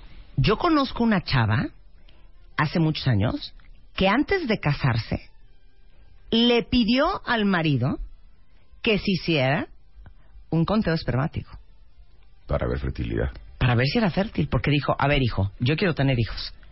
Entonces, si tú no puedes tener hijos, No va a casar contigo. pues nos vamos a organizar de otra manera. que se me hace fuertísimo Pero pues, ¿sabes qué? pedirle al marido en turno, al con el que te vas a casar, que te dé un conteo espermático. Pero, o pues- un hombre que le pida una prueba de fertilidad a su novia. Pero eso ya sería un acuerdo de, de la, de la pareja, ¿no? Claro. Pero bueno, eso ya es cuestión de cada quien. Pero el conteo espermático, la espermatobioscopia, no está con- eh, contemplada eh, como un- una reacción. Pero lo que no piden, Ajá. Que deberían de pedir que deberían todos. y que deberíamos de, de hacernos todos, te vayas o no te vayas a casar, es una detección de virus del papiloma humano, hepatitis, sida, clamidias, micoplasmas, que son súper frecuentes y que no está contemplado en la ley como un requisito. ¿no? A ver, para ahí. ¿Les puedo hacer una pregunta muy personal? Luisa. Sí. ¿Estás lista? Yo me acuerdo en una época que habrá sido, yo creo que fue como en los noventas, que antes de tener sexo con alguien, ven Memo, necesito que me ayudes aquí, como que pedíamos hacernos los dos una prueba de SIDA. Mi pregunta para Memo y Luisa, pues que son solteros, no que tienen soltera. parejas. Bueno, Ah, tienes bueno. pareja nueva. Mi pregunta es la siguiente. Antes de tener sexo con sus parejas, ¿le pidieron una prueba de SIDA? ¿Yes or no? ¿Vas? Me vale. No, pero sí es algo que, que necesito eventualmente. Tal vez no O lo sea, ¿cuándo? Cuando ya fornicaste con él 144 veces. A la estúpida. 40. A ver, Memo. Yo sí se habla del tema, pero confío en su palabra. No lo verifiqué con papel. No, o sea, se no, habló. muy mal. se- Yo estuvo tengo una mal, historia, Pero muy ya mal. cambiaron las cosas. Hoy en día, si hoy sucediera, yo ya estoy pensando en cómo pedir eso, porque también se hace muy agresivo, ¿no? Sí, es muy Así como de, oye, de- necesito tus sí. exámenes No, está cañón. Claro. Yo voy a contar algo. Alguna vez acompañé a un amigo a que se hiciera una prueba. Él se hace pruebas este, recurrentes para detección del VIH. Entonces lo acompañé y me dijo, ¿por qué no pasas? Y yo, pues cero necesito hacerme una prueba de detección de VIH, pero pues me la voy a hacer. Bueno, empecé a ver el cuestionario que te hacen para saber si empie- o sea, como hacerte un cierto perfil. Y las preguntas no crean que eran así como, este, fornicas co- este, 80 veces con 80 personas desconocidas. No, eran simplemente, ¿tienes una prueba por escrito de que tu pareja, este, no tiene Esté VIH? sano. No. ¿Te has hecho tú una prueba de VIH? No. ¿Sabes si tu mamá o tu papá tienen VIH? Pues no. Ya, con eso es necesario que tú te hagas una prueba. Y entonces la enfermera que este que me, que me daba los resultados y todo eso estaba enojadísima porque me decía, es que la prueba de VIH, ya después supe que también te detecta hepatitis y otro tipo de enfermedades. Me dijo, ¿sabes quiénes son las personas que más tienen SIDA? Las amas de casa. Claro. Porque no saben. Porque ellos dicen, pues yo estoy casada, yo ya... Obvio no corro riesgo. Me dijo, ¿y tú Pero por tú no qué? sabes con quién se está revolcando Exacto. tu marido. Y me dijo, ¿tú sabes si tu novio tiene VIH o hepatitis o algo? No. O sea, sé que no lo tiene porque me lo dijo. ¿Y cómo lo sabe él? ¿Cómo sabe él que, Que no Sí, día- tú. No, de confía en su palabra. No, ¿Y sabes cuál es el, el problema de esto? Que no necesariamente puede ser un, un contagio reciente, puede ser muy antiguo.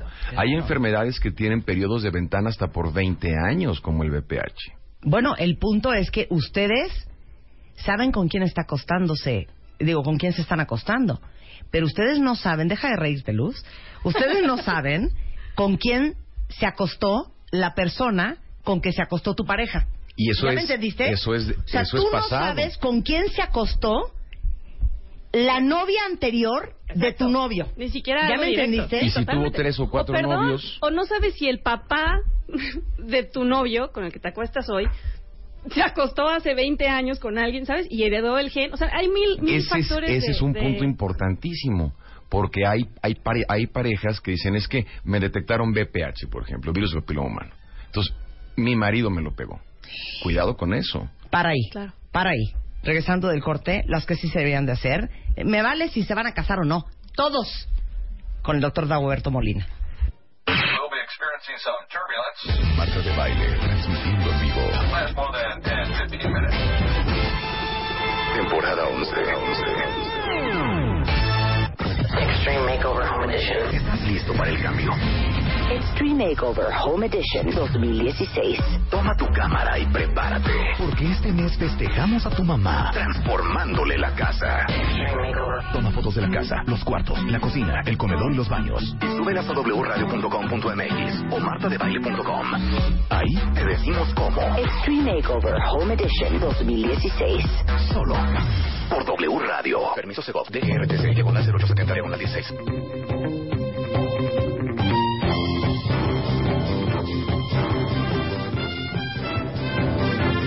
12.06 de la mañana en W Radio. Estamos con el doctor Dagoberto Molina. Estamos hablando. Y estamos hablando, este, de. No me distraigas, Luisa. Es que dice aquí una cuenta Sus risas se oyen cuando Ivette Parga está hablando. Sí, es que todos los cortes estamos risa y risa.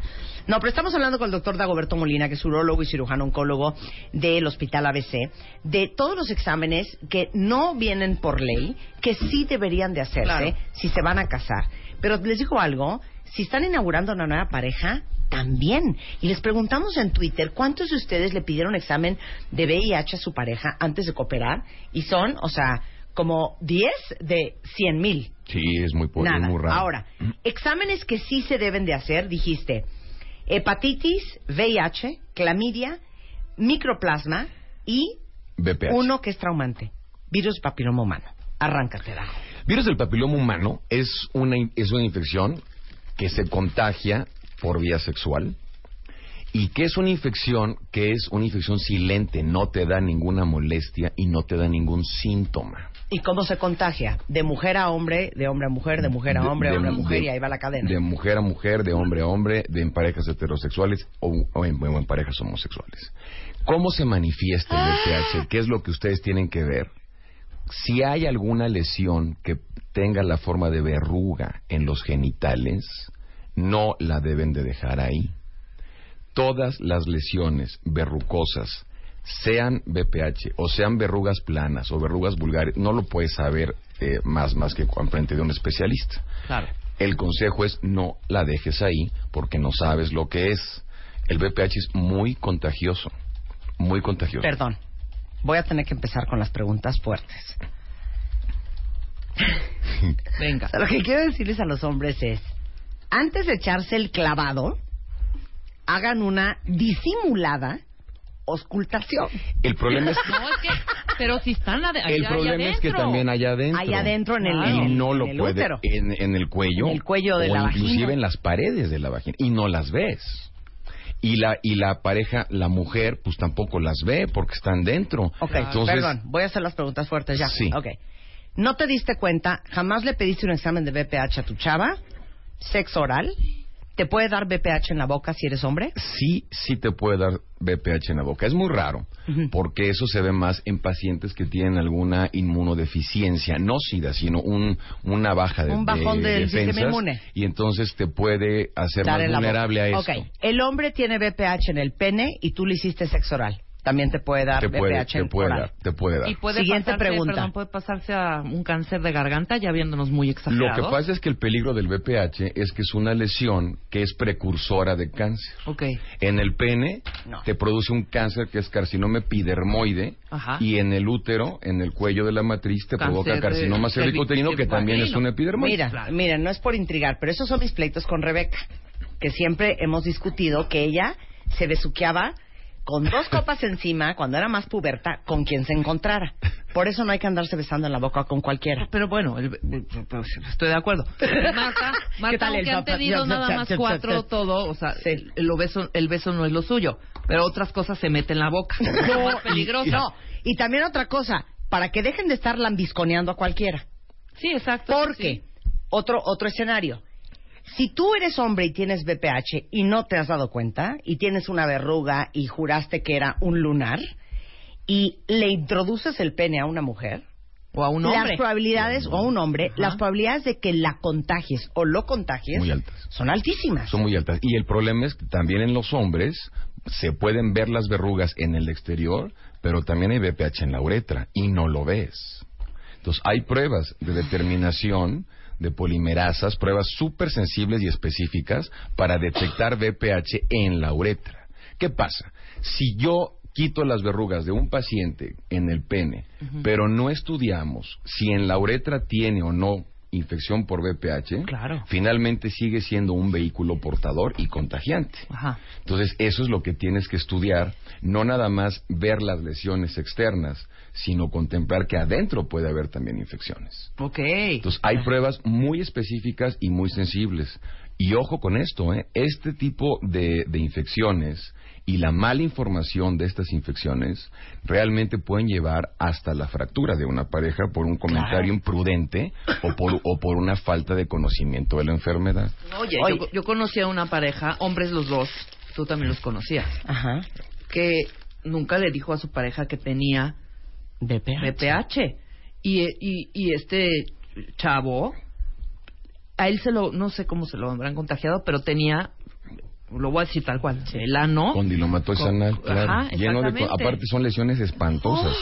Pero te voy a decir algo. Hay gente que no sabe que lo tiene.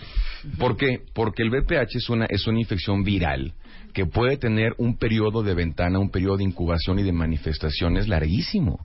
Claro, y pero perdón, Hasta- nadie agarra un espejo a- un martes a las 2 de la tarde para verse la cola. Exacto. Y, Sí, tam- claro. y tampoco te vas a hacer una determinación de polimerasas como una rutina, ¿no? Claro. Y tú puedes traer eso desde tu primera relación sexual y no lo sabes. Claro. Entonces puede tener un periodo de incubación hasta de 20 años. Entonces, la gente que le dicen es que esto se lo pegó su pareja, hay que tener mucho cuidado con comentarios imprudentes, porque esa gente prácticamente está tronando la relación de esa pareja sin conocimiento de cuántas parejas tuvo Claro. y que cuántas parejas tuvieron esas que ese mismo paciente tuvo.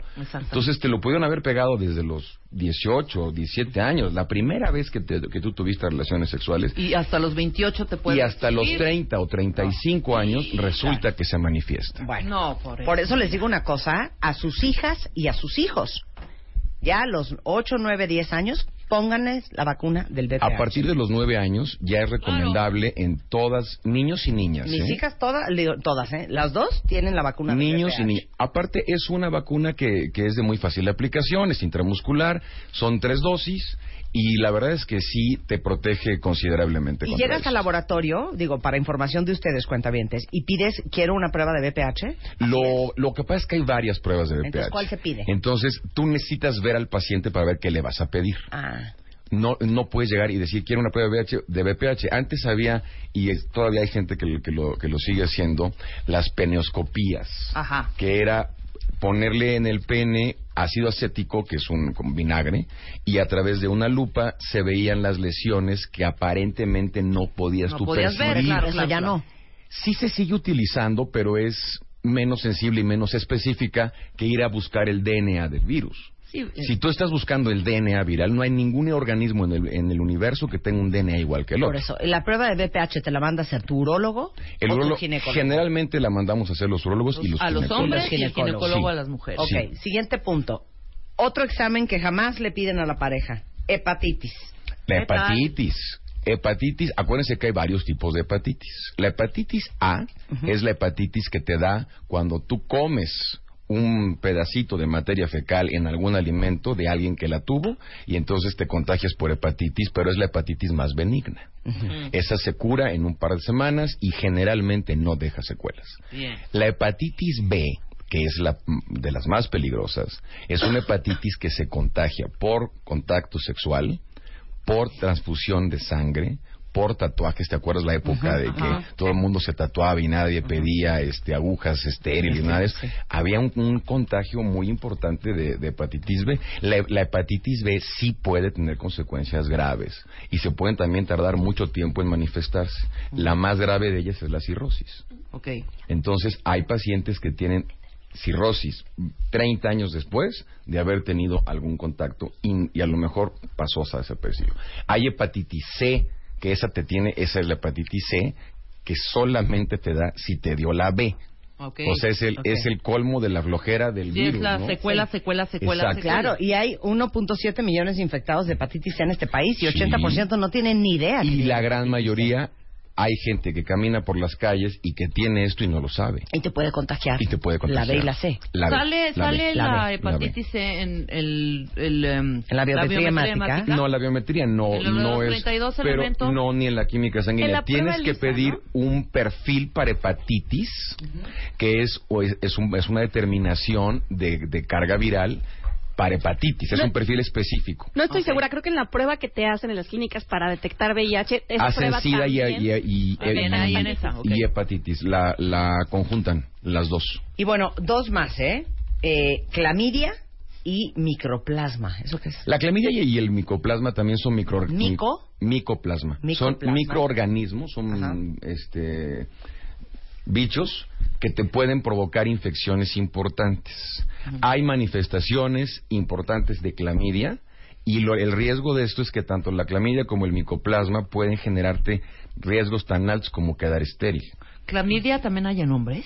Sí, claro. Ah, yo claro, en hombres y en de mujeres. Clamidia y micoplasma. Pero tú tienes que pedir específicamente esos cultivos. Es decir, no se hacen como una rutina. Claro. Y si tú tienes esto y no lo sabes, seguramente vas a contagiar. Hay muchos muchos pacientes que llegan por infertilidad, Ajá. que no pueden tener hijos y resulta que no les han hecho el protocolo correcto para el, el estudio de infertilidad y en ese protocolo ahora incluimos la detección de clamidia y de micoplasma, Claro. Bueno, porque dice te aquí- puede provocar infertilidad. Dice Carmen aquí que en Estados Unidos la vacuna del VPH es obligatoria Sí. antes de entrar a este prepa. Sí, inclusive com- tú como médico cuando cuando vas a, a trabajar en algún hospital de los Estados Unidos, nos hacen examen a todos Claro. y te detectan VPH, te detectan de chickenpox, este, varicela, sarampión, Todo. hepatitis, sida, todo. Son exámenes que de verdad se tienen que tomar en cuenta, te vayas o no te vayas a casar.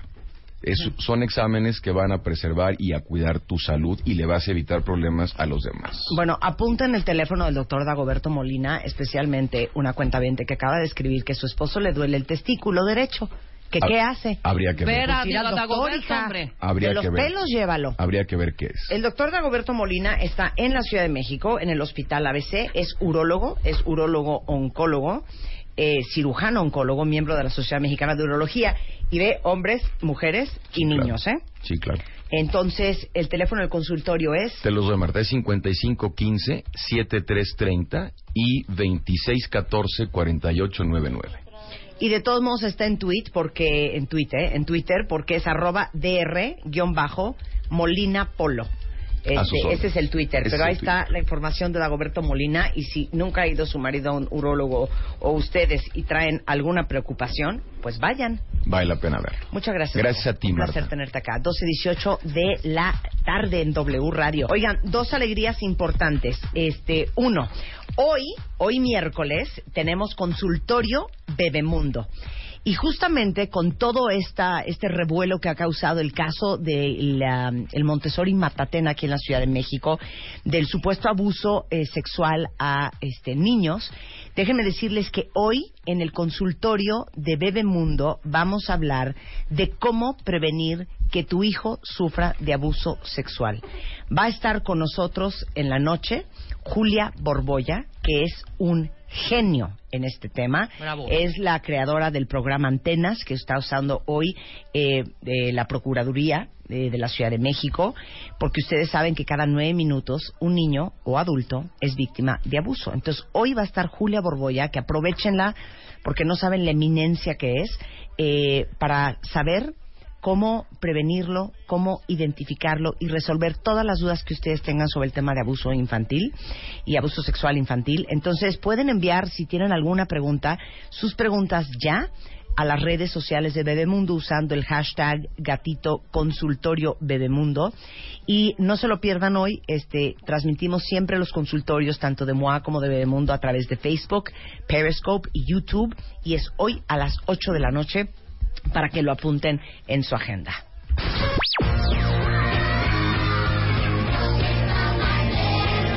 Bebemundo presenta. Justamente cortesía de Bebemundo, Claudio Flores, vicepresidente de Lexia, que es nuestra agencia de investigación de estudios de mercado cuantitativos y cualitativos de preferencia.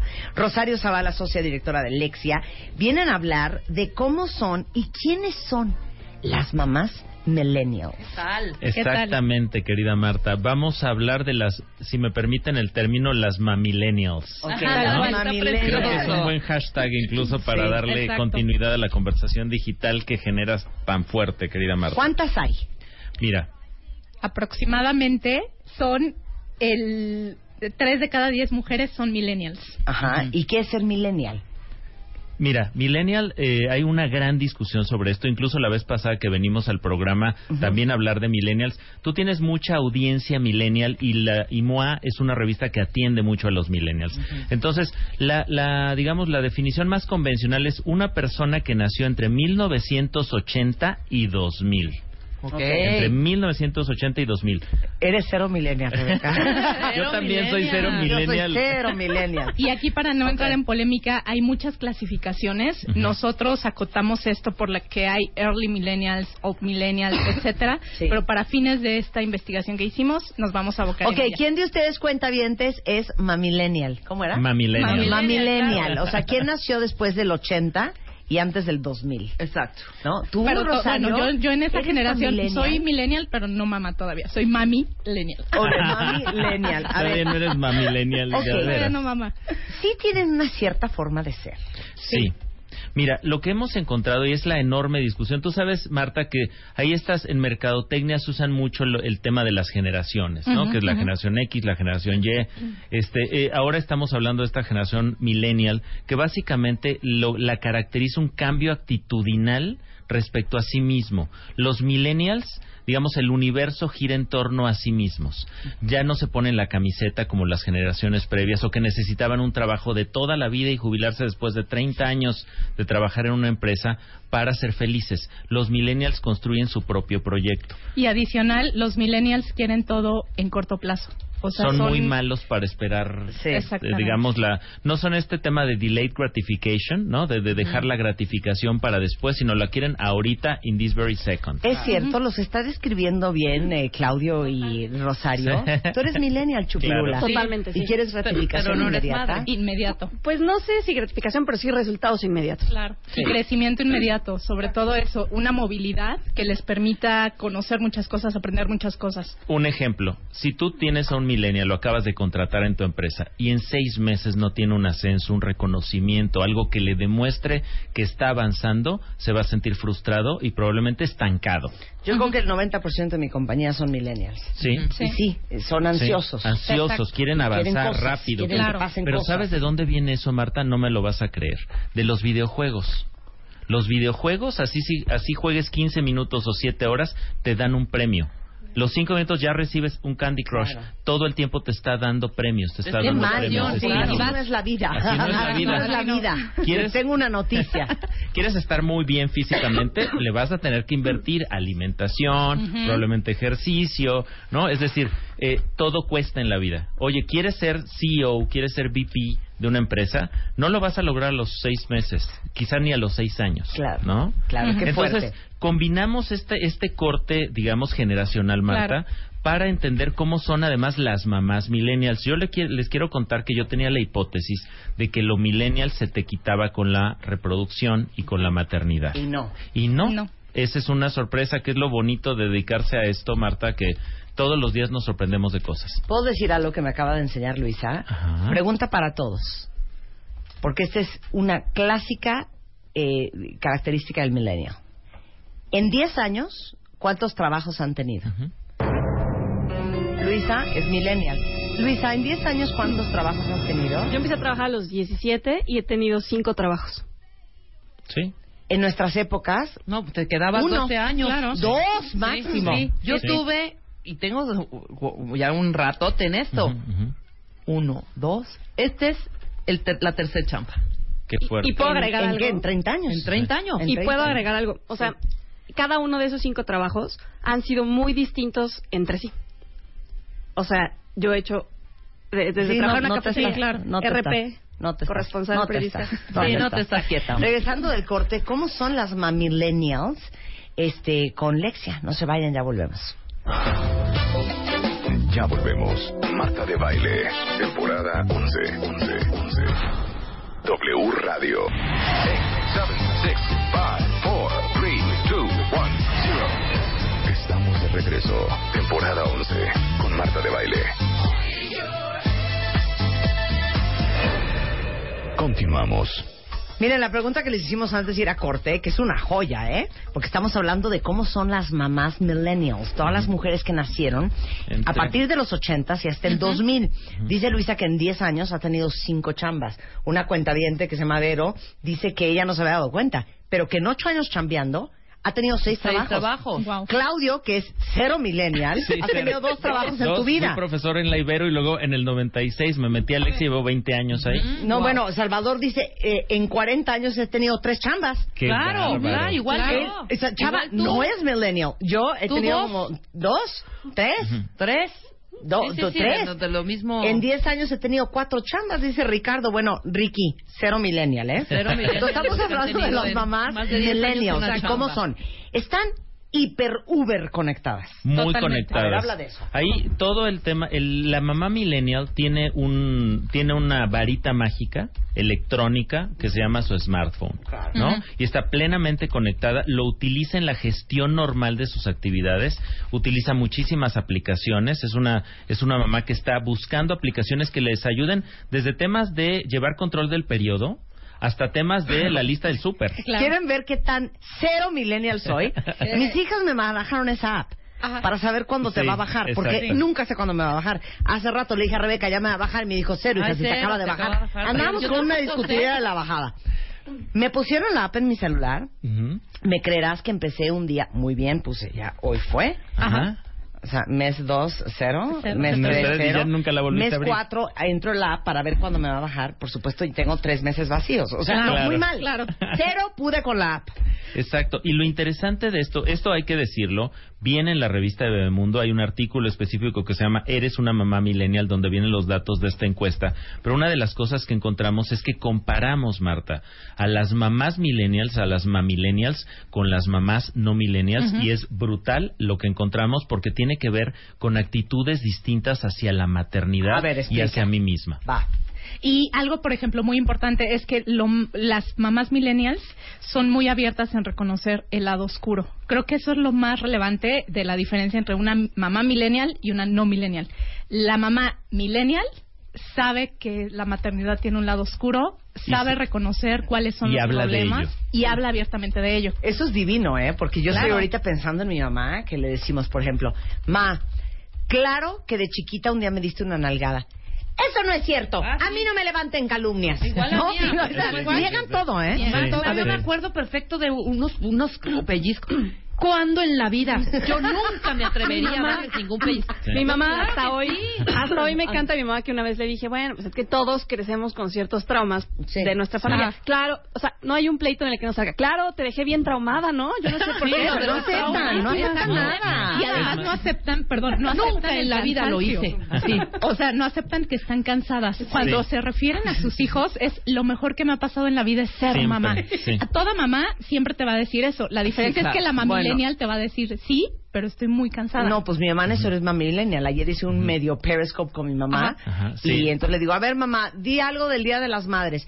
Tener hijos es lo más maravilloso. Ahí yo dije, muy bien mi Ah, mamá. pero- Pero uno no vuelve a dormir jamás. Sí, exacto. Entonces, esa es una actitud mamillennial de tu mamá. Sí. Es decir, lo que estamos encontrando aquí es que las mamillennials en general tienden a ser ten- tienden a tener una maternidad distinta, ¿no? Una maternidad en la que también reconoces que estás cansada, que no duermes, Claro. que probablemente cancelas cosas vinculadas contigo y con tu pareja. ¿No? Entonces es muy muy importante que digamos entender que estas mamás tienen una actitud distinta hacia la maternidad. Esto no sé si llorar o reír, Sí. pero la cantidad de horas que pasan con sus hijos, las mamillennials, Ujú. versus las mamis, también es diferente. Sí, totalmente, ¿eh? Las mamillennials pasan aproximadamente más de 12 horas, las mamillennials, y hacen eh, distintas actividades con ellos, como jugar, abrazarlos, ver tele, leer, mientras que las no millennials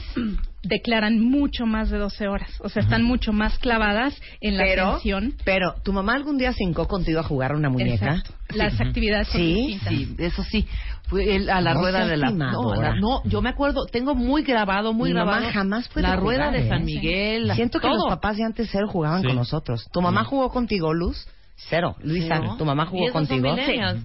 Mi mamá Sí. muchísimo. Bueno, es que mi mamá no trabajaba, tu mamá Ahora- trabajó un rato. Pero, Sí, mi mamá decoraba. Sí. Pero además también es una, hay una diferencia en el número de hijos. Las Ujú. mamillennials tienen en promedio un hijo, mientras las mamás no millennials tienen dos.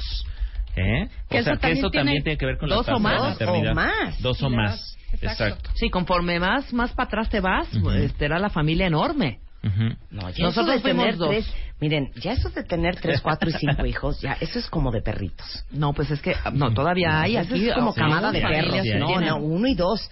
No, nuestras familias, yo tengo cinco hermanos, somos cinco. Claro. Este, tú eres Ahora, más millennial, ustedes son dos. Pero dos. ya a estas alturas, estar teniendo cuatro, cinco Claro. y seis, y miren que un hermano mío tiene siete, ¿eh? Ahora te voy a Pero decir ya algo. eso es como de perros. Antes, cállate. Antes no había tanto problema, o no sé. Bueno, X. Pero antes no había tanto problema de reproducción. Ahora hay como que veo que en las chavas cuesta mucho más trabajo. Eh, uno, Sí, tener se está hijos. postergando eh, también y la dos, también el reloj biológico. O sea, te casas mucho más, es distinto más cuando grande. el promedio de reproducción estaba en los años, en los 20, a Claro. cuando está en los 30. Ahora te haces por reproducción asistida y ya de una vez tienes a- o a los triates o a los gemelos. Ya nada más, ya no hay de otra y ya te, te, te- te le paras ahí. Dice Arge, yo, gracias, porque yo pensé que yo estaba loca. En serio, mi mamá ahora dice que nunca ni me pegó, ni me pellizcó, Ah, igual ni me mamá. gritó. Ah, ¿sí? No, además, luego les preguntas a tu mamá, oye mamá, ¿sufriste conmigo, con mi hermana? O sea, ¿en algún momento Claro. te arrepentiste? Sí. Jamás. Jamás, claro. Jam- Así, pero, pero como de novela, de, Sí, claro. ¿no? O sea, de telenovela. ¿Y qué tal que Bueno. cuando terminas de decirles te dice, y me lo estés diciendo, eh? Claro, ¿No? claro. Y Esther eso ni lo Fonseca estés dice, diciendo. y lo voy a leer tal como lo escribió en Twitter. Mi mamá nos decía, y les juro que es real. Yo, ¿cuándo les he dicho una pinche grosería, pendejos? Claro. Está buenísimo. Claro. Sí. Y es que también en ese sentido la mamillennial es mucho más ha incorporado cosas adicionales a la maternidad. Por supuesto, cuando una mamá habla de los hijos, habla del amor incondicional y que eso es lo más importante. Lo vemos muy reflejado en las no millennials y sabes que es eh, bien interesante que las mamillennials hablan de la maternidad también como un tema de guiar a los hijos. Ajá. Eso no sale en las no En- millennials. exacto. Claro que no. No sale. Claro o sea, que la no. mamillennial, el tema de guiar, Con un formar, y un encaminarlos para que sean independientes y tomen sus propias No, decisiones. claro, y muy lectoras, muy Sí. informadas. Y ahí están viendo que sacó el libro en Londres de no sé qué, de cómo Sí. educar al niño, o si no el gringo, o si no, están muy informadas. Y es que también eso conecta con lo que decíamos de la generación millennial, que todo lo quieren inmediatamente. Claro. Entonces, por eso el celular, el smartphone se vuelve la varita mágica que comentaba Claudio, porque todo le responde inmediatamente. Y comparativamente, una mamá millennial en general consume más información en internet, blogs, foros, sitios especializados. Es un poco lo que haces tú, Marta, con todos estos periscopes, YouTubes, o sea, con Claro. todo, usar realmente las redes sociales, las mamilenias las usan intensamente. Claro, ¿no? nosotros para las mamilenias de Bebemundo tenemos consultorios en Periscope, Facebook, YouTube, canal de YouTube. Tenemos Bebemundo versión este web. Ajá. Tenemos Bebemundo versión móvil. Claro. Tenemos este Twitter, tenemos Facebook. No, Porque si quieres competir, Tienes que estar tienes que estar en todo. Pero Gabriela Claro. mandó una joya y dice lo siguiente: Mi abuela conoció la radio y tuvo nueve hijos. Mi mamá conoció la televisión y tuvo tres hijos. Yo conocí el internet y creo que hasta aquí llega la familia. Sí, claro. ¡Qué bonito! Pero es cierto. buenísimo. Además, cómo, fíjense cómo estas tecnologías, si, si las, si seguimos lo que, lo que dijo Gabriela, cómo estas tecnologías se fueron metiendo al dormitorio. La radio no estaba en el dormitorio. No, estaba Incluso en un la lugar televisión como tampoco. cocina o, ¿no? o- o sala. En la Claro. tele había un, una televisión en Para cada la hogar. Entonces la ponías en la sala, no en la recámara de los papás. Miren, si yo estuviera en una etapa reproductiva, Ujú. cero estaría embarazada.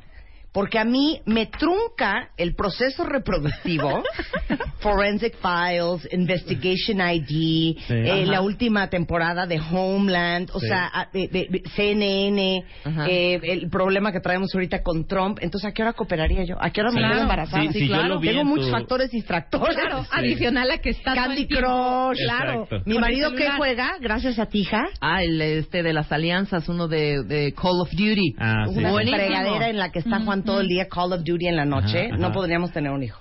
Así es, Mira, exacto. no, yo ya lo vi en tu test de la ul- del último número de MOA, donde dices que tu, tu ideal de, de descansar es estar eh, frente a la tele sin que nadie que te interrumpa. nadie me ¿no? diga la Rico. palabra, por Exacto. supuesto. Y el diálogo sobre todo, ¿no? En estas millennials, que también, o sea, perdóname, cuando estábamos nosotros chavitos, ¿cuándo se sentaron a decirnos que no hiciéramos un berrinche? Porque estaba mal y que sí realmente estamos frustrados. Nunca, yo nunca escuché un diálogo de mamá. Ahora, chancla, juego y a tu cuarto. Sí.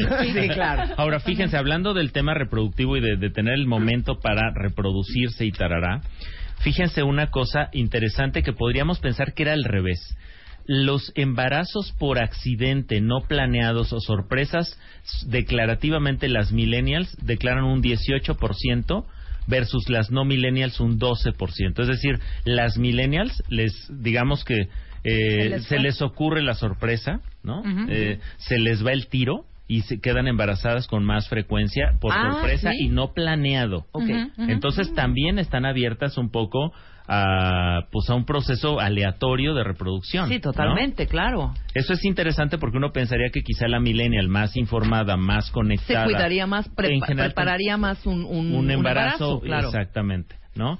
Otro tema interesante como para formar una familia como decisión para digamos para ser para tener para ser mamá para reproducirse tiene un 13% en millennials y un 17% en no millennials es decir las millennials las mamillennials no están tan clavadas con el concepto de formar una familia. Claro. no son más modernas en ese sentido en general son más tradicionales las milen- las no millennials Incluso tres de cada diez millennials, viven en unión libre, comparado contra las no millennials, que la proporción baja una a diez. No, y sí lo entendemos bien porque en el Cásate, cuando leímos las historias, que son más o menos estas edades, ¿eh? Ujú. Sí, sí. Había, sí, muchas eh, que vivían en uno libre y tenían un chavito.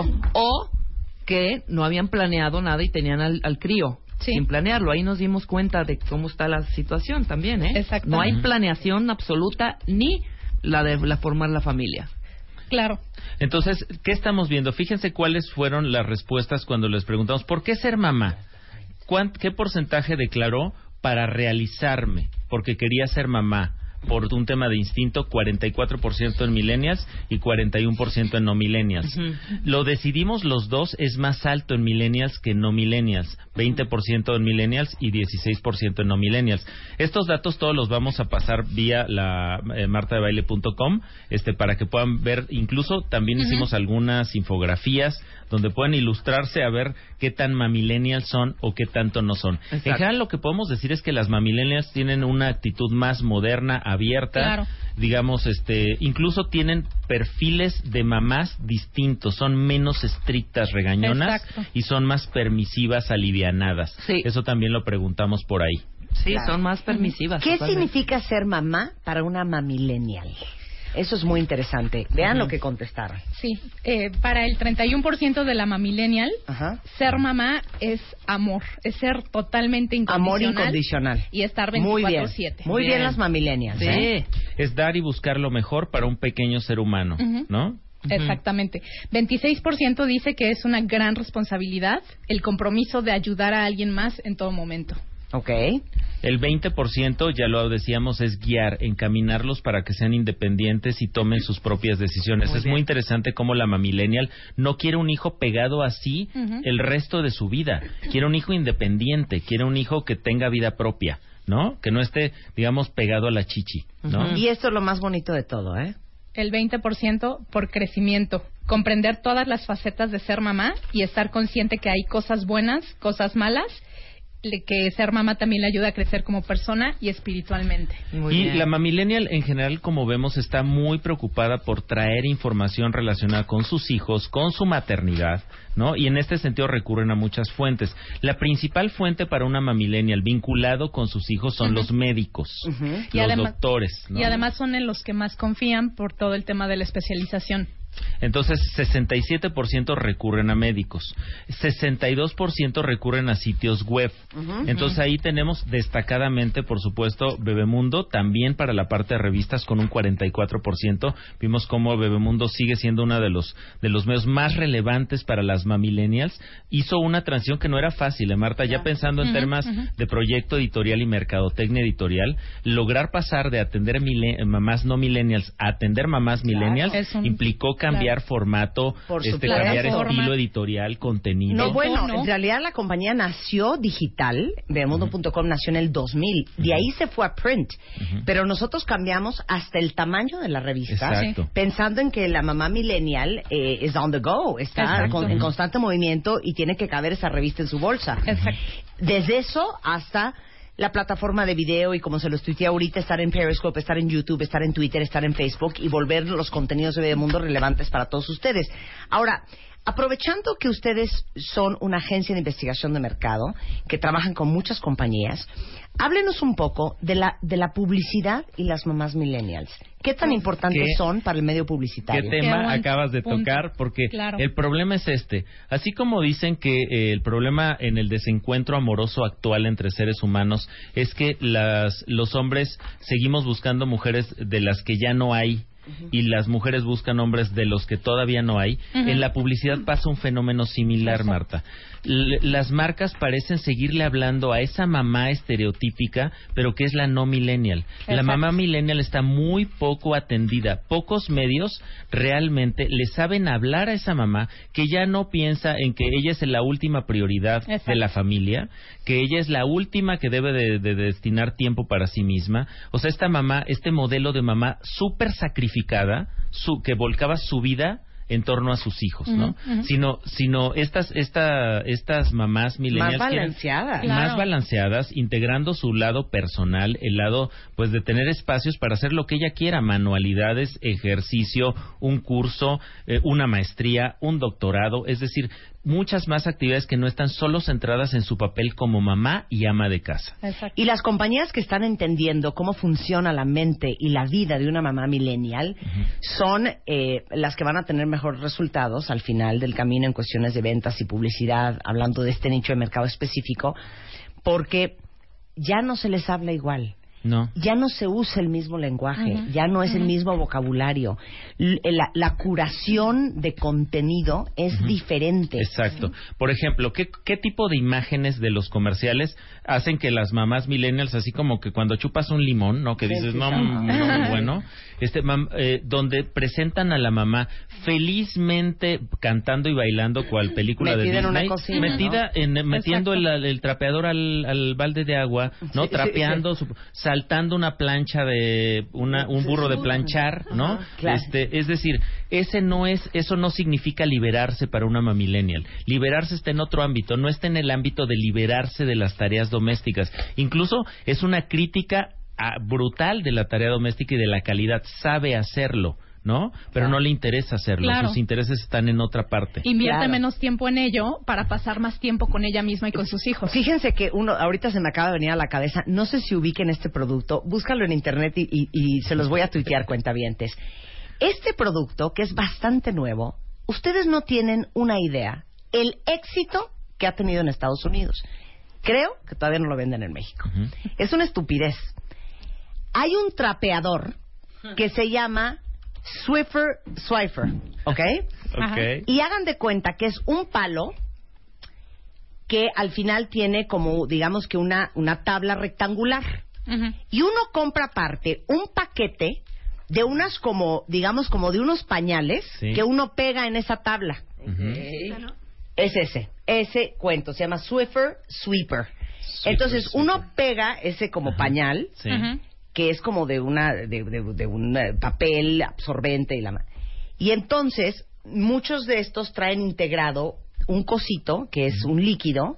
Tú aprietas un botón en la manivela del trapeador, se moja el piso y con ese pañal desechable tú trapeas el piso, Mm. quitas el pañal y, Y lo lo tiras tiras. a la basura. Mira. O sea, ya no hay nada de estar Sí. metiendo, exprimiendo la cubeta, Claro. el agua, nada de eso. Sí. Qué maravilla. No tienen ustedes una idea como en Estados Unidos no hay casa que no tenga eso. Pero ¿cómo es Porque es una forma y la publicidad es esa. Deja de estar perdiendo el tiempo trapeando el piso, que es algo Claro. que todas las amas de casa en algún momento tendrán que hacer. Y utiliza tu tiempo en cosas más importantes. Entonces, es la forma más práctica de resolverle un problema a una mamá millennial. Es y vieron el éxito de lo que han vendido los de Swiffer Sweeper. Increíble, pero tiene que ver con saberle hablar de, en, lo- en el- en los términos en que a una mamillennial le es relevante. Para una mamillennial pensando en que su vida no está solo centrada exclusivamente en sus hijos o en su marido o en su hogar, sino tiene múltiples digamos, proyectos alternos, paralelos, que tienen que ver con muchas cosas posibles, con nuevas actividades, con formación profesional, con Claro. ejercicio, con alimentación. Claro. Entonces, si, si le sigues hablando como si solo fuera una ama de casa, como Bye. si solo fuera una esposa o so- como si solo fuera una mamá, la pierdes. Y es que ya para cerrar, el tema es identificar las actitudes y no tanto un perfil sociodemográfico de un rango de edad, sino actitudinalmente qué le tienes que decir. Sí, ya cuando un cliente te pregunta, ¿cuál es el nivel socioeconómico de tu revista? No, se, se ve que no sabe Sí, nada. Exacto. Porque es un tema totalmente actitudinal. Superado, Tal exacto. cual. ¿no? Muchas gracias, Claudio. Claudio es eh, Claudio Flores T en Twitter, Rosario Zavala R y arroba Lexia Global. Para que si nos quieren seguir y tener más elementos, ahí están. Ahí y también estamos. van a subirse a, a tu página, Marta. Por supuesto, muchas gracias, querido. Gracias, un gusto. Y hablamos Muchas justamente de las Mamillennials en la edición de Bebemundo de este mes, tanto en web como en print. 12.53 de la mañana en W Radio. Antes de irnos, porque no nos importa si son Mamillennials o no Mamillennials, vamos a remodelar una casa este año por tercer año consecutivo en W Radio, el Extreme Makeover Home Edition, patrocinado por Be Grand, que, por cierto, en eh, Parque eh, San Ángel tienen unos departamentos que van desde 190 metros cuadrados hasta 250 met- de 240 metros cuadrados. Es el desarrollo más exclusivo al sur de la Ciudad de México, por si ande- alguien anda ocupando comprar un DEPA. Y está ubicado entre dos colonias, entre San Ángel y el Pedregal. Tienen muy buenos precios, tienen muy buenas promociones. Si alguien anda buscando DEPA, se llama Big Grand Park San Ángel, este que es una muy buena opción en el mercado. Y pueden entrar a ver todo lo que tienen y hacer cita para ver el departamento muestra en biggrand.mx a través de la web. Y luego, nuevamente, gracias a Jugos del Valle, patrocinador de nuestra super promoción de The Baile Kids, que este, con los sabores durazno, manzana y mango y sus jugos y sus néctares están haciendo una campaña de concientización para que no se nos olvide que sí es verdad. El desayuno sí es el alimento más importante del día y que sus hijos no se vayan al colegio sin nada en el estómago. Con eso nos vamos y estamos de regreso mañana en punto de las 10 de la mañana. Ay, esta es la de, ¿cómo se llama? Sex on the Ocean, Beach on the Ocean, Cake by the Sea, Cake by the Ocean. ¡Súbele, Willy! You're a real life fantasy, you're a real life fantasy. Uh, but you're moving so carefully, let's start living dangerously.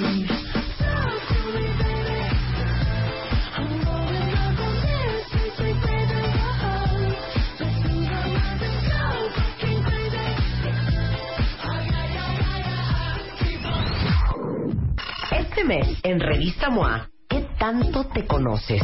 ¿Cero? ¿Mazo? ¿Alguito? ¿Mucho? ¿O cañón? The Test Issue. 382 preguntas para que sepas cómo andas en fidelidad, inteligencia, neurosis, memoria, celos, liderazgo, salud, chamba, lana, la cama, fuerza, amor y mucho más. 136 páginas retacadas de preguntas, información e ideas para que te conozcas mejor. Una revista de Marta de Baile. ¿Necesitas ayuda? En O'Reilly Auto Parts te ayudamos. ¿Necesitas algún consejo? Te aconsejamos. Nuestros profesionales en autopartes están siempre disponibles para ayudarte a encontrar lo que necesites. Excelente servicio al cliente es solo una de las ventajas que ofrece O'Reilly Auto Parts. Los profesionales en autopartes. O'Reilly Auto Parts.